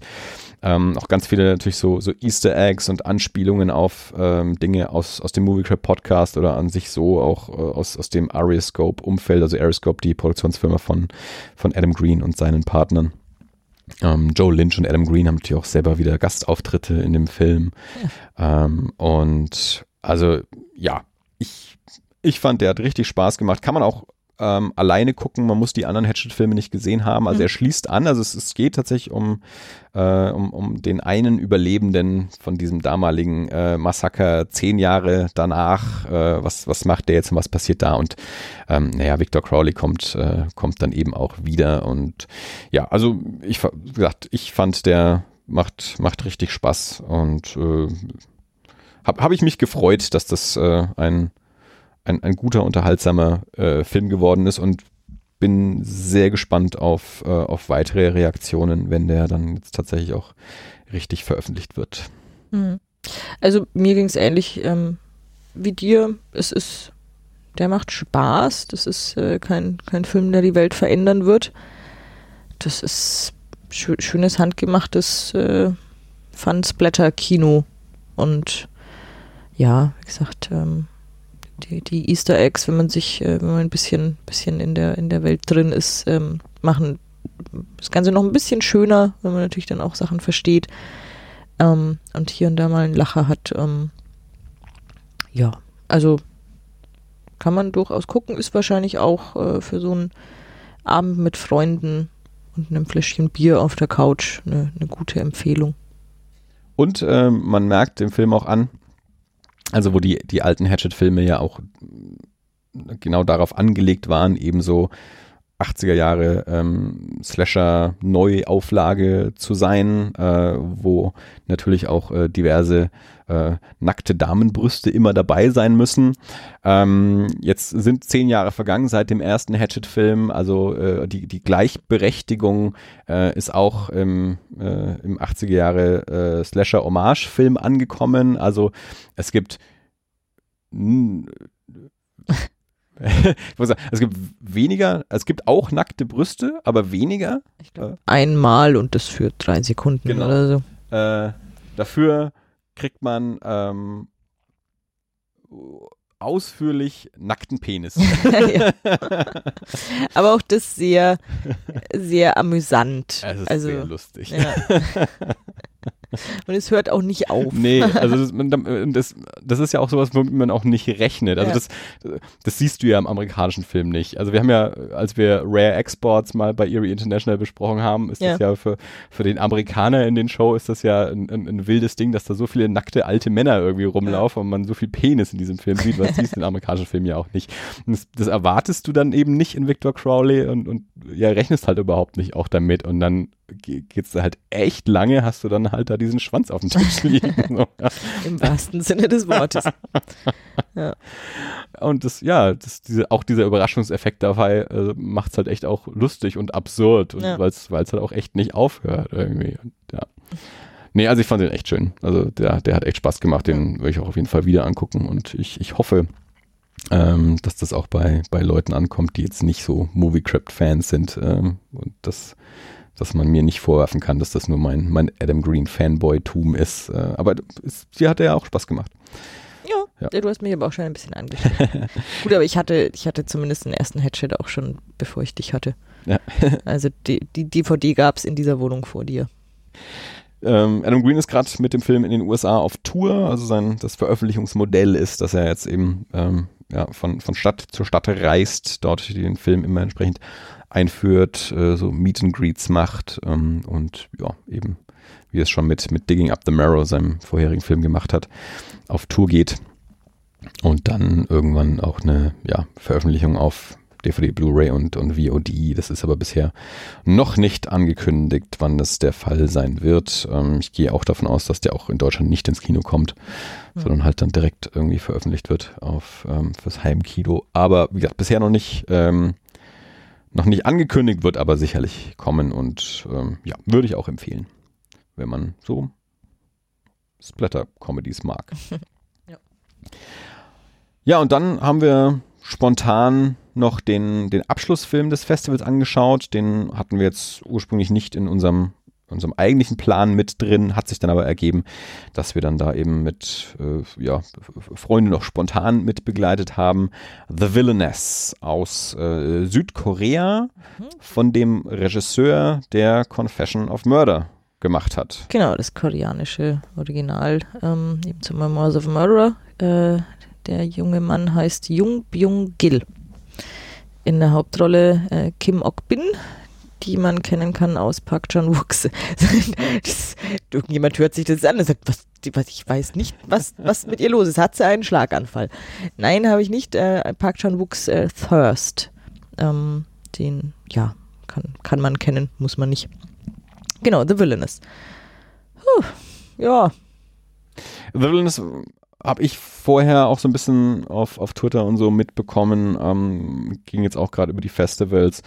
Und wurde, wurde so ein bisschen besprochen als äh, ja, so ein bisschen eine, eine neue Erleuchtung im Action-Kino, also so wie ähm, The Raid vor einigen Jahren, ja, das, das Martial Arts Kino und auch die, die, das, ja, die, die filmische Darstellung von, von, von Martial Arts im, im Kino ähm, auf ein neues Level gehoben hat, klang es so, als, als wäre The Villainous so so, so, so ein neuer, der jetzt nicht nur Martial Arts, sondern an sich einfach die, die, die, ja, die, die Action-Kamera äh, auf ein neues Level hebt. Also es sind schon sehr wilde Action-Sequenzen da auch drin. Ähm, es ist ein äh, es ist eine relativ verschachtelte äh, Erzählung über eine ähm, eine Killerin, eine Attentäterin, mhm. ähm, die quasi in so eine, so eine Schule für Attentäterinnen äh, gerät, äh, dort ausgebildet wird und dann eben auf, ja, auf Leute angesetzt wird und dann gibt's natürlich wilde Verwirrungen ähm, aus, aus verschiedenen Ecken, wer jetzt mit wem und wer gegen wen und warum und überhaupt. Äh, verschiedene Figuren wechseln dann auch noch äh, ihr Aussehen innerhalb der Handlung. Ähm, es gibt dann immer wieder auch so Rückblicke, äh, sodass man ja manchmal nicht mehr ganz so sicher ist, wem gucke ich jetzt eigentlich gerade zu, wer mhm. ist da jetzt noch wer und warum. Ähm, also, ich äh, wir haben so ein bisschen unterschiedliche Meinungen zu dem Film. Äh, also die Leute, mit denen wir drin waren, äh, also an sich war die, die Stimmung danach nicht so dolle. Die mhm. meisten Leute mochten den Film nicht. Ähm, ich fand den nicht schlecht. Ich er war anders, als ich ihn erwartet habe. Also ich habe vorher gesagt, okay, der soll actionmäßig total toll sein. Was die Handlung kann, weiß ich nicht. Davon habe ich noch nichts gehört. Die Actionsequenzen sollen ganz toll sein. Mir ging es dann eigentlich genau andersrum. Ich mochte die Handlung eigentlich lieber als die Actionsequenzen. Mhm. Ähm, ich habe dann zwar schon auch äh, irgendwann mal gemerkt, dass ich nicht immer genau weiß, wer jetzt gerade wieder wer ist. Ähm, hatte aber auch, ähm, ich habe da den Fehler eher bei mir äh, gesehen, weil ich dachte, okay, ich gucke jetzt gerade einen koreanischen Film mit, mit englischen Untertiteln. Das heißt, ich verstehe die Sprache nicht, die gesprochen wird. Ähm, ich verstehe die Sprache, die ich lesen kann, aber lesen heißt halt auch immer nicht so richtig ins Bild gucken. Also, ähm, dass da vielleicht irgendwie auch äh, der, Informationsfluss nicht so komplett war, dass ich immer allem genau folgen konnte. Aber ich dachte schon, also der Film ist in sich schon logisch und das ist alles verständlich. Nur ich kann jetzt einfach aufgrund meiner Kapazitäten vielleicht nicht komplett in jedem Moment folgen. Ich habe mich aber jetzt nicht insgesamt davon überfordert gefühlt anders bei den Actionsequenzen. Von denen habe ich mich überfordert gefühlt, weil ich da das Gefühl hatte, dass die Kamera viel zu nah an den Personen und an der Action dran ist. Der Film geht in so einer POV-Einstellung los. Ähm, also die, die Killerin, wo man zu dem Zeitpunkt noch nicht weiß, dass das die Killerin ist, ähm, ja, läuft durch ein Haus, äh, gerät in Kämpfe und also man sieht alles aus dieser, aus dieser Kameraperspektive und dann irgendwann innerhalb dieser ganzen Actionsequenz geht die Kamera raus und dann sieht man die Protagonistin und dann bleibt die Kamera immer sehr nah an, an ihr dran. Ähm, und es sind eben sehr wilde Kämpfe und über den Film, dann hat man eben auch Motorradverfolgung, Motorradverfolgungsjagd und all solche Sachen. Ähm, also Martial Arts Kämpfe, Schießereien, ähm, Fahrzeuge und, mhm. und, all das über den Film. Und immer eben. Schwertkampf auf dem Motorrad.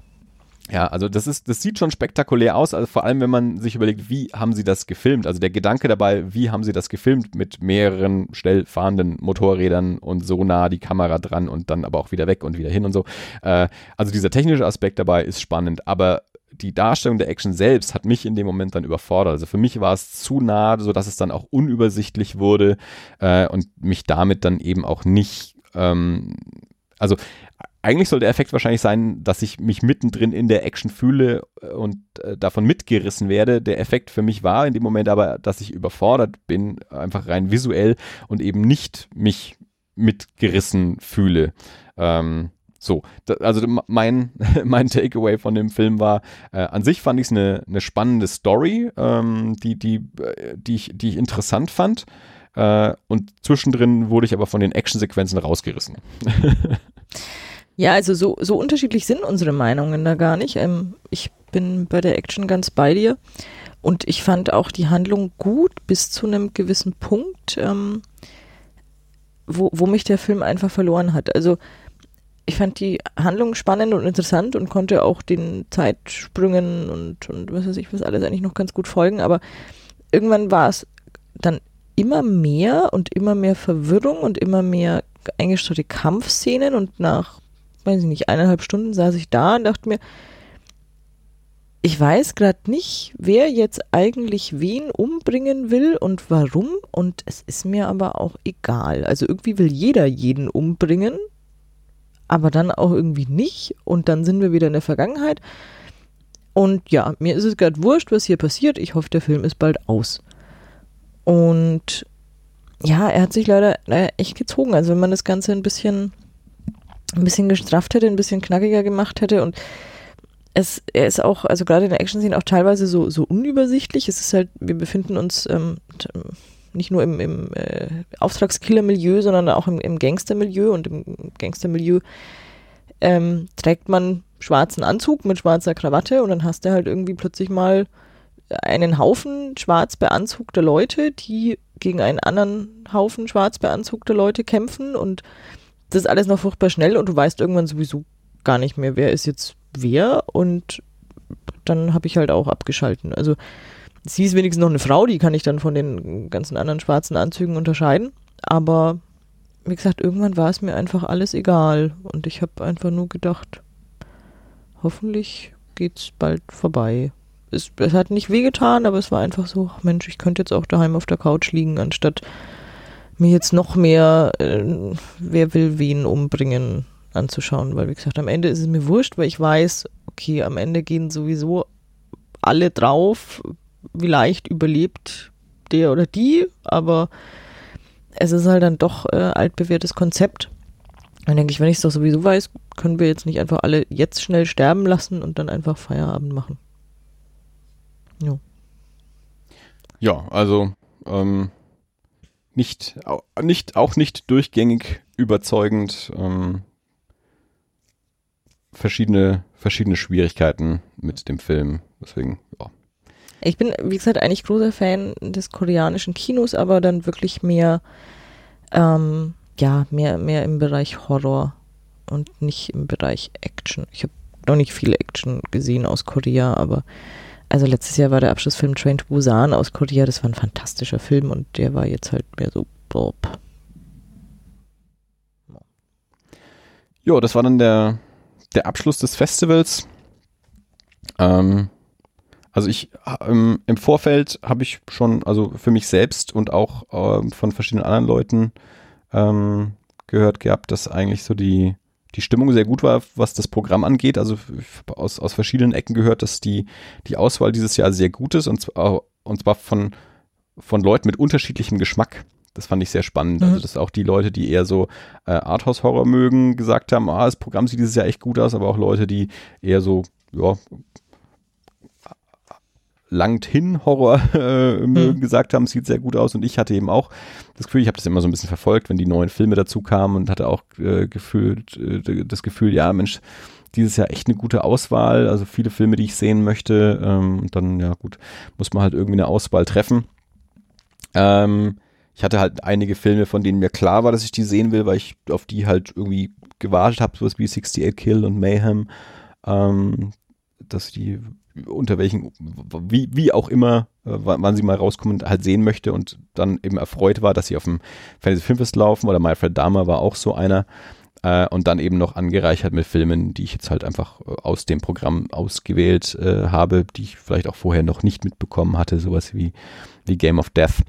Ähm, insgesamt waren, glaube ich, weniger Filme dabei, die ich richtig toll fand, als ich mir gewünscht hatte ähm, weil eben sowas wie 68 Kill mich dann eben nicht so ganz überzeugt hat, wie ich, wie ich gehofft hatte. Aber ich fand keinen Film schlecht. Also auch die Filme, mit denen ich nicht so richtig zufrieden war, waren immer noch für sich gute Filme, waren halt dann für mich an irgendwelchen Stellen nicht nicht so ganz überzeugend, ähm, aber wie wir es jetzt an dem äh, Beispiel von dem Isländer gesehen haben, äh, viele mochten den sehr, sehr gerne. Äh, Fresh Blood äh, Award Gewinner, glaube ich. Ähm, ja, ha, ha, hat halt bei anderen Leuten einen anderen Nerv getroffen, als es jetzt bei uns der Fall war. Ähm, aber ich fand jetzt keinen richtig schlecht. Das habe ich in anderen Jahren auch schon anders erlebt. Da habe ich auch schon Filme gesehen, die ich wirklich rotz fand oder die mich genervt haben, die mich aufgeregt haben oder so. Das war jetzt diesmal alles nicht der Fall. Weil du Raw nicht gesehen hast. Weil ich Raw äh, ausgelassen habe. Äh, und ja, und wie gesagt, also mein, mein Highlight, ähm, The Autopsy of Jane Doe, ähm, nicht nur Highlight des Festivals, sondern auch einer der besten Filme, die ich dieses Jahr im Kino gesehen habe insgesamt. Und ja, Jankas, für, für dich gilt das Gleiche für einen anderen Film. Ja. Highlight des Festivals und einer der besten Filme des Jahres, Memoirs ja. of a Murderer. Genau. Kurz zu, ähm, weil du jetzt gerade überlegt hast mit Fresh Blood. Ich habe es nochmal nachgeschaut. Also auf Platz 3 ist Tragedy Girls gelandet, auf Platz 2 Sicilian Ghost Story und Platz 1 äh, wirklich über alle Festivalstädte I Remember You. Ja. Ja. Ähm, was wir natürlich nicht erwähnt haben, äh, was wir, was wir ausgelassen haben, weil wir einfach nicht hart genug dafür sind. Äh, wir haben uns nicht Sonntagmittag um elf in das vierstündige Takashi Miike Double Feature gesetzt. Denn zur Feier des hundertsten Films von Takashi Miike, ich sage immer Takashi, ich kann gar nicht mehr richtig reden, ähm, ja, lief noch ein schönes Double Feature, das vielleicht spannend gewesen wäre, wenn es nicht Sonntagmittag um elf und nicht vier Stunden Mieke gewesen wären, sondern wenn man vielleicht einzelne Miekes äh, übers Programm verstreut hätte. Das hätte ich vielleicht spannender gefunden. Sie haben eben auch den 100. gezeigt, Blade of the Immortal, der lief am Samstag und dann am Sonntag haben sie im Audition und Lesson of Evil, Lesson of the Evil als, äh, ja, so Double Feature Miike Klassiker noch mit ins Programm genommen. Ich habe zu Miike ich habe mit Mieke wenig Erfahrung, hm. deswegen hm. habe ich da auch keine Meinung zu. Die habe ich alle nicht gesehen, jedenfalls. Audition auch nicht. Den hatten wir sogar zweimal. Ja. Aber nicht angesehen. Hm. Okay. Er ist ambitioniert. Ich habe den mal getauscht. Äh, ich habe mal einem Arbeitskollegen meine Kopie von äh, Repo the Genetic Opera gegeben und mhm. er hat mir, also ungefragt hat er mir dafür dann eben Audition mitgebracht. Mhm. Deswegen mhm habe ich den besessen. äh, wollte den auch mal sehen. Habe ich aber eben noch. Hm. Okay. Können wir ja mal nachholen. In äh, Lesson of the Evil spielt auch Hideaki Ito mit. Das ist der Polizist aus Memoirs of a Murderer. Das, siehst du, diese Japaner sind doch alle überall. Ist überall. Am Immer End, die, die Koreaner auch noch und ja. Jo. Ja, also ähm, es waren war ein schönes Festival, hat Spaß gemacht äh, über die ganze Zeit. Ähm, dann auch immer wieder so mal Leute zu treffen, zu quatschen äh, und Filme auszuprobieren. Ist, ist halt immer eine sehr, sehr schöne Gelegenheit, auch mal ja zu, zu experimentieren, Filme kennenzulernen, die ähm, die man noch nicht auf dem Schirm hatte, Sachen zu entdecken. Klar ist natürlich auch ein bisschen ein Glücksspiel, ob das dann gute oder nicht so gute Filme dann sind. Ähm, für die meisten der Filme eben die einzige Gelegenheit, sie auf einer Leinwand zu sehen ähm, die sind alle noch ungeprüft, ungeschnitten, wie gesagt, in, in Originalsprache und eben ähm, auf einer Leinwand. Viele davon werden nur auf ähm, äh, ja, VOD und, und Scheibe rauskommen. Also ich, die, die allermeisten davon, manche werden gar nicht rauskommen wahrscheinlich. Und ähm, ja, deswegen Fantasy Filmfest immer äh, für uns ein, ein, ein fester Programmpunkt im Jahr. Es wird dann ja auch im Januar, glaube ich, wieder die mhm. White Nights ähm, genau. geben. Sie haben ja jetzt vor ein paar Jahren angefangen, die, die Fantasy Filmfest Nights immer, war glaube ich immer so März, April ursprünglich mhm. ähm, zu machen. Ein Wochenende, also zwei Tage mit jeweils vier Filmen, waren es fünf? Mhm. Waren, sicher? Ich glaube schon, ja. So oder so, vier oder fünf. Und haben dann irgendwie vor zwei Jahren angefangen, noch die White Nights mit dazu nehmen, die erst im Dezember waren. Letztes Jahr waren oder dieses Jahr waren sie dann im Januar, also sehr nah an den anderen Nights eigentlich mit dran. Mhm. Nächstes Jahr sind sie wohl wieder im, im Januar. Also dann auch da wieder ein, ein Wochenende mit, äh, mit Genre Kino. Und ja, sehr gespannt, was da dann wieder so zu sehen sein wird. Auf jeden Fall immer eine, ja, eine, eine, eine schöne Gelegenheit, Filme abseits des normalen Kinoprogramms äh, im, im Kino sehen zu können. Mhm. Und wie gesagt, es ist äh, durchaus mein Ernst, äh, dass wir nächstes Jahr uns eine Dauerkarte holen. Also die nächste Folge zum großen Fantasy Filmfest wird dann vielleicht ein bisschen länger. Vielleicht machen wir dann einfach täglich äh, eine direkt eine, eine Aufnahme. Ja. Äh, also man muss ja, glaube ich, äh, ich glaube 27 oder 28 Filme oder 20. Um, um sich zu amortisieren? Ja. Nee, Dauerkarte kostet mehr als 200 Euro. Muss man bis 20 Filme gucken. Also entweder hast du die Seite dazu oder ist es hier vorne drin? Nee, ich habe das Impressum und The Villains. Okay, also wir müssen auf jeden Fall 20 Filme gucken und also ich glaube mein, mein Rekord, als ich noch beim, beim Fantasy Filmfest gearbeitet habe, waren mal 28 dann wird es auch schon echt schwer. Aber das machen wir. Wir fahren nächstes Jahr nicht groß in Urlaub. Da können wir uns schon mal erlauben, zehn Tage im Kinourlaub zu machen. ja, also genau, also es, es, lohnt sich eben auch wirklich nur mit, mit Urlaub, weil sonst wird es schwierig, so viele Filme anzuschauen. Also ich habe jetzt schon gemerkt, dass es sehr anstrengend ist, arbeiten zu gehen und jeden Tag noch äh, ins Kino zu gehen. Ähm, na, hier steht jetzt doch nur der, der Einzelticketpreis, ja. 10 Euro. Aber ich, also ich habe jetzt zumindest die ganze Zeit behauptet, dass man 20 Filme sehen muss. Äh, ich glaube, es, um, glaub, es waren mehr. Um sich es war übrigens äh, am, am, am, nach dem Abschlussfilm ist es äh, jedes Jahr so, dass so der, der harte Kern der Dauerkartenbesitzer noch ein Abschlusstreffen macht. Also dann setzt man sich hin und bespricht dann wirklich jeden Film, der lief. Ähm, und es gab einen einzigen, ich weiß nicht mehr, wer es war, aber es gab tatsächlich einen Dauerkartenbesitzer, der hat sich jeden Film angeguckt. Also ich glaube, der auf Platz zwei war jemand, der hatte sich 53 äh, oder wie viel auch immer, also einen nicht angeguckt, aber ein Tapferer war dabei, der hat sich jeden Film angeguckt, äh, inklusive Mieke Double Feature und Kuso und äh, all dem teilweise Quatsch, der da so lief.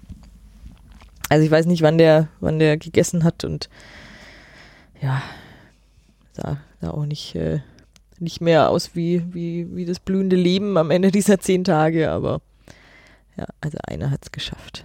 Da musste ich wahrscheinlich danach noch zwei Tage freinehmen zum ja, Erholen stimmt, und wieder stimmt. in die echte Welt äh, ja. kommen.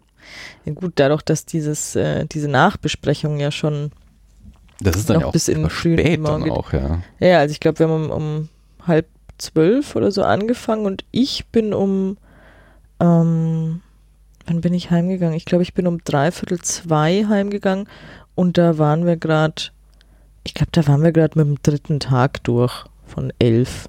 Also wenn man eben den Eröffnungstag als, als ein äh, zählt, weil dann eben erstmal äh, jeder ein bisschen seine Meinung kundtun darf und dann wird diskutiert und dann macht man auch mal Zigarettenpause und dann wird noch was gegessen und dann wird der nächste Film besprochen und ja, also ich glaube, die saßen da schon noch bis fünf oder sechs bis oder Mittwoch. so. Bis Mittwoch, ja. Ja, okay. Ähm, dann war das alles? Das war alles. Äh, Bianca, vielen Dank fürs äh, Mitmachen. Äh, die alljährliche Fantasy Filmfest Nachbesprechungsrunde. Ganz viele Leute werden sich diese Folge gar nicht erst angehört haben. Aber äh, die, die es angehört haben, vielen Dank fürs Zuhören. Ich hoffe, es war informativ und interessant genug, dass ihr euch vielleicht auch Filme davon anschaut nicht, nicht, nicht, das hört sich ein bisschen komisch an. Viele werden sich diese Folge gar nicht erst angehört haben. Ja, aber ich weiß ja, dass das, äh, also es, es, es gab eine Zeit, da habe ich relativ viel über Horrorfilme bei das alles gesprochen mhm. und ich habe immer wieder von diversen Leuten Feedback bekommen, dass sie sich das nicht anhören, weil sie das nicht interessiert. Mhm. Äh, seit ich Erie International mache, spreche ich ja nicht mehr über mhm. Horrorfilme äh, im Normalfall bei das alles. Aber dieses Fantasy Filmfest, äh, das Fantasy Filmfest Special äh, wollten wir jetzt natürlich trotzdem deswegen nicht einstellen. Also Außerdem sind es ja nicht nur Horrorfilme, wie wir gelernt haben. Es ja, ist ja der aber, fantastische Film. Ja, du weißt doch, äh, manche Menschen haben da etwas eine eingeschränkte Sicht, wenn sowas vorne drauf steht, äh, dass sie dann da. Äh, du nennst eure Hörer also beschränkt. Alle. Das, würden sie uns ja nicht anhören. ähm, ja, vielen Dank fürs Zuhören. Wir hören uns äh, bald wieder. Äh, es gibt schon, gibt schon spannende Pläne. Der eine hat es vielleicht auf Twitter auch schon gesehen, ähm, dass wir demnächst wieder einen, äh, wenn alles klappt, in der nächsten Folge einen Gast haben, der uns sehr spannende Berichte von der Frankfurter Buchmesse mitbringen wird. Ähm, ja, also ähm, vielen Dank fürs Zuhören und äh, auf bald. Adieu. Tschüss.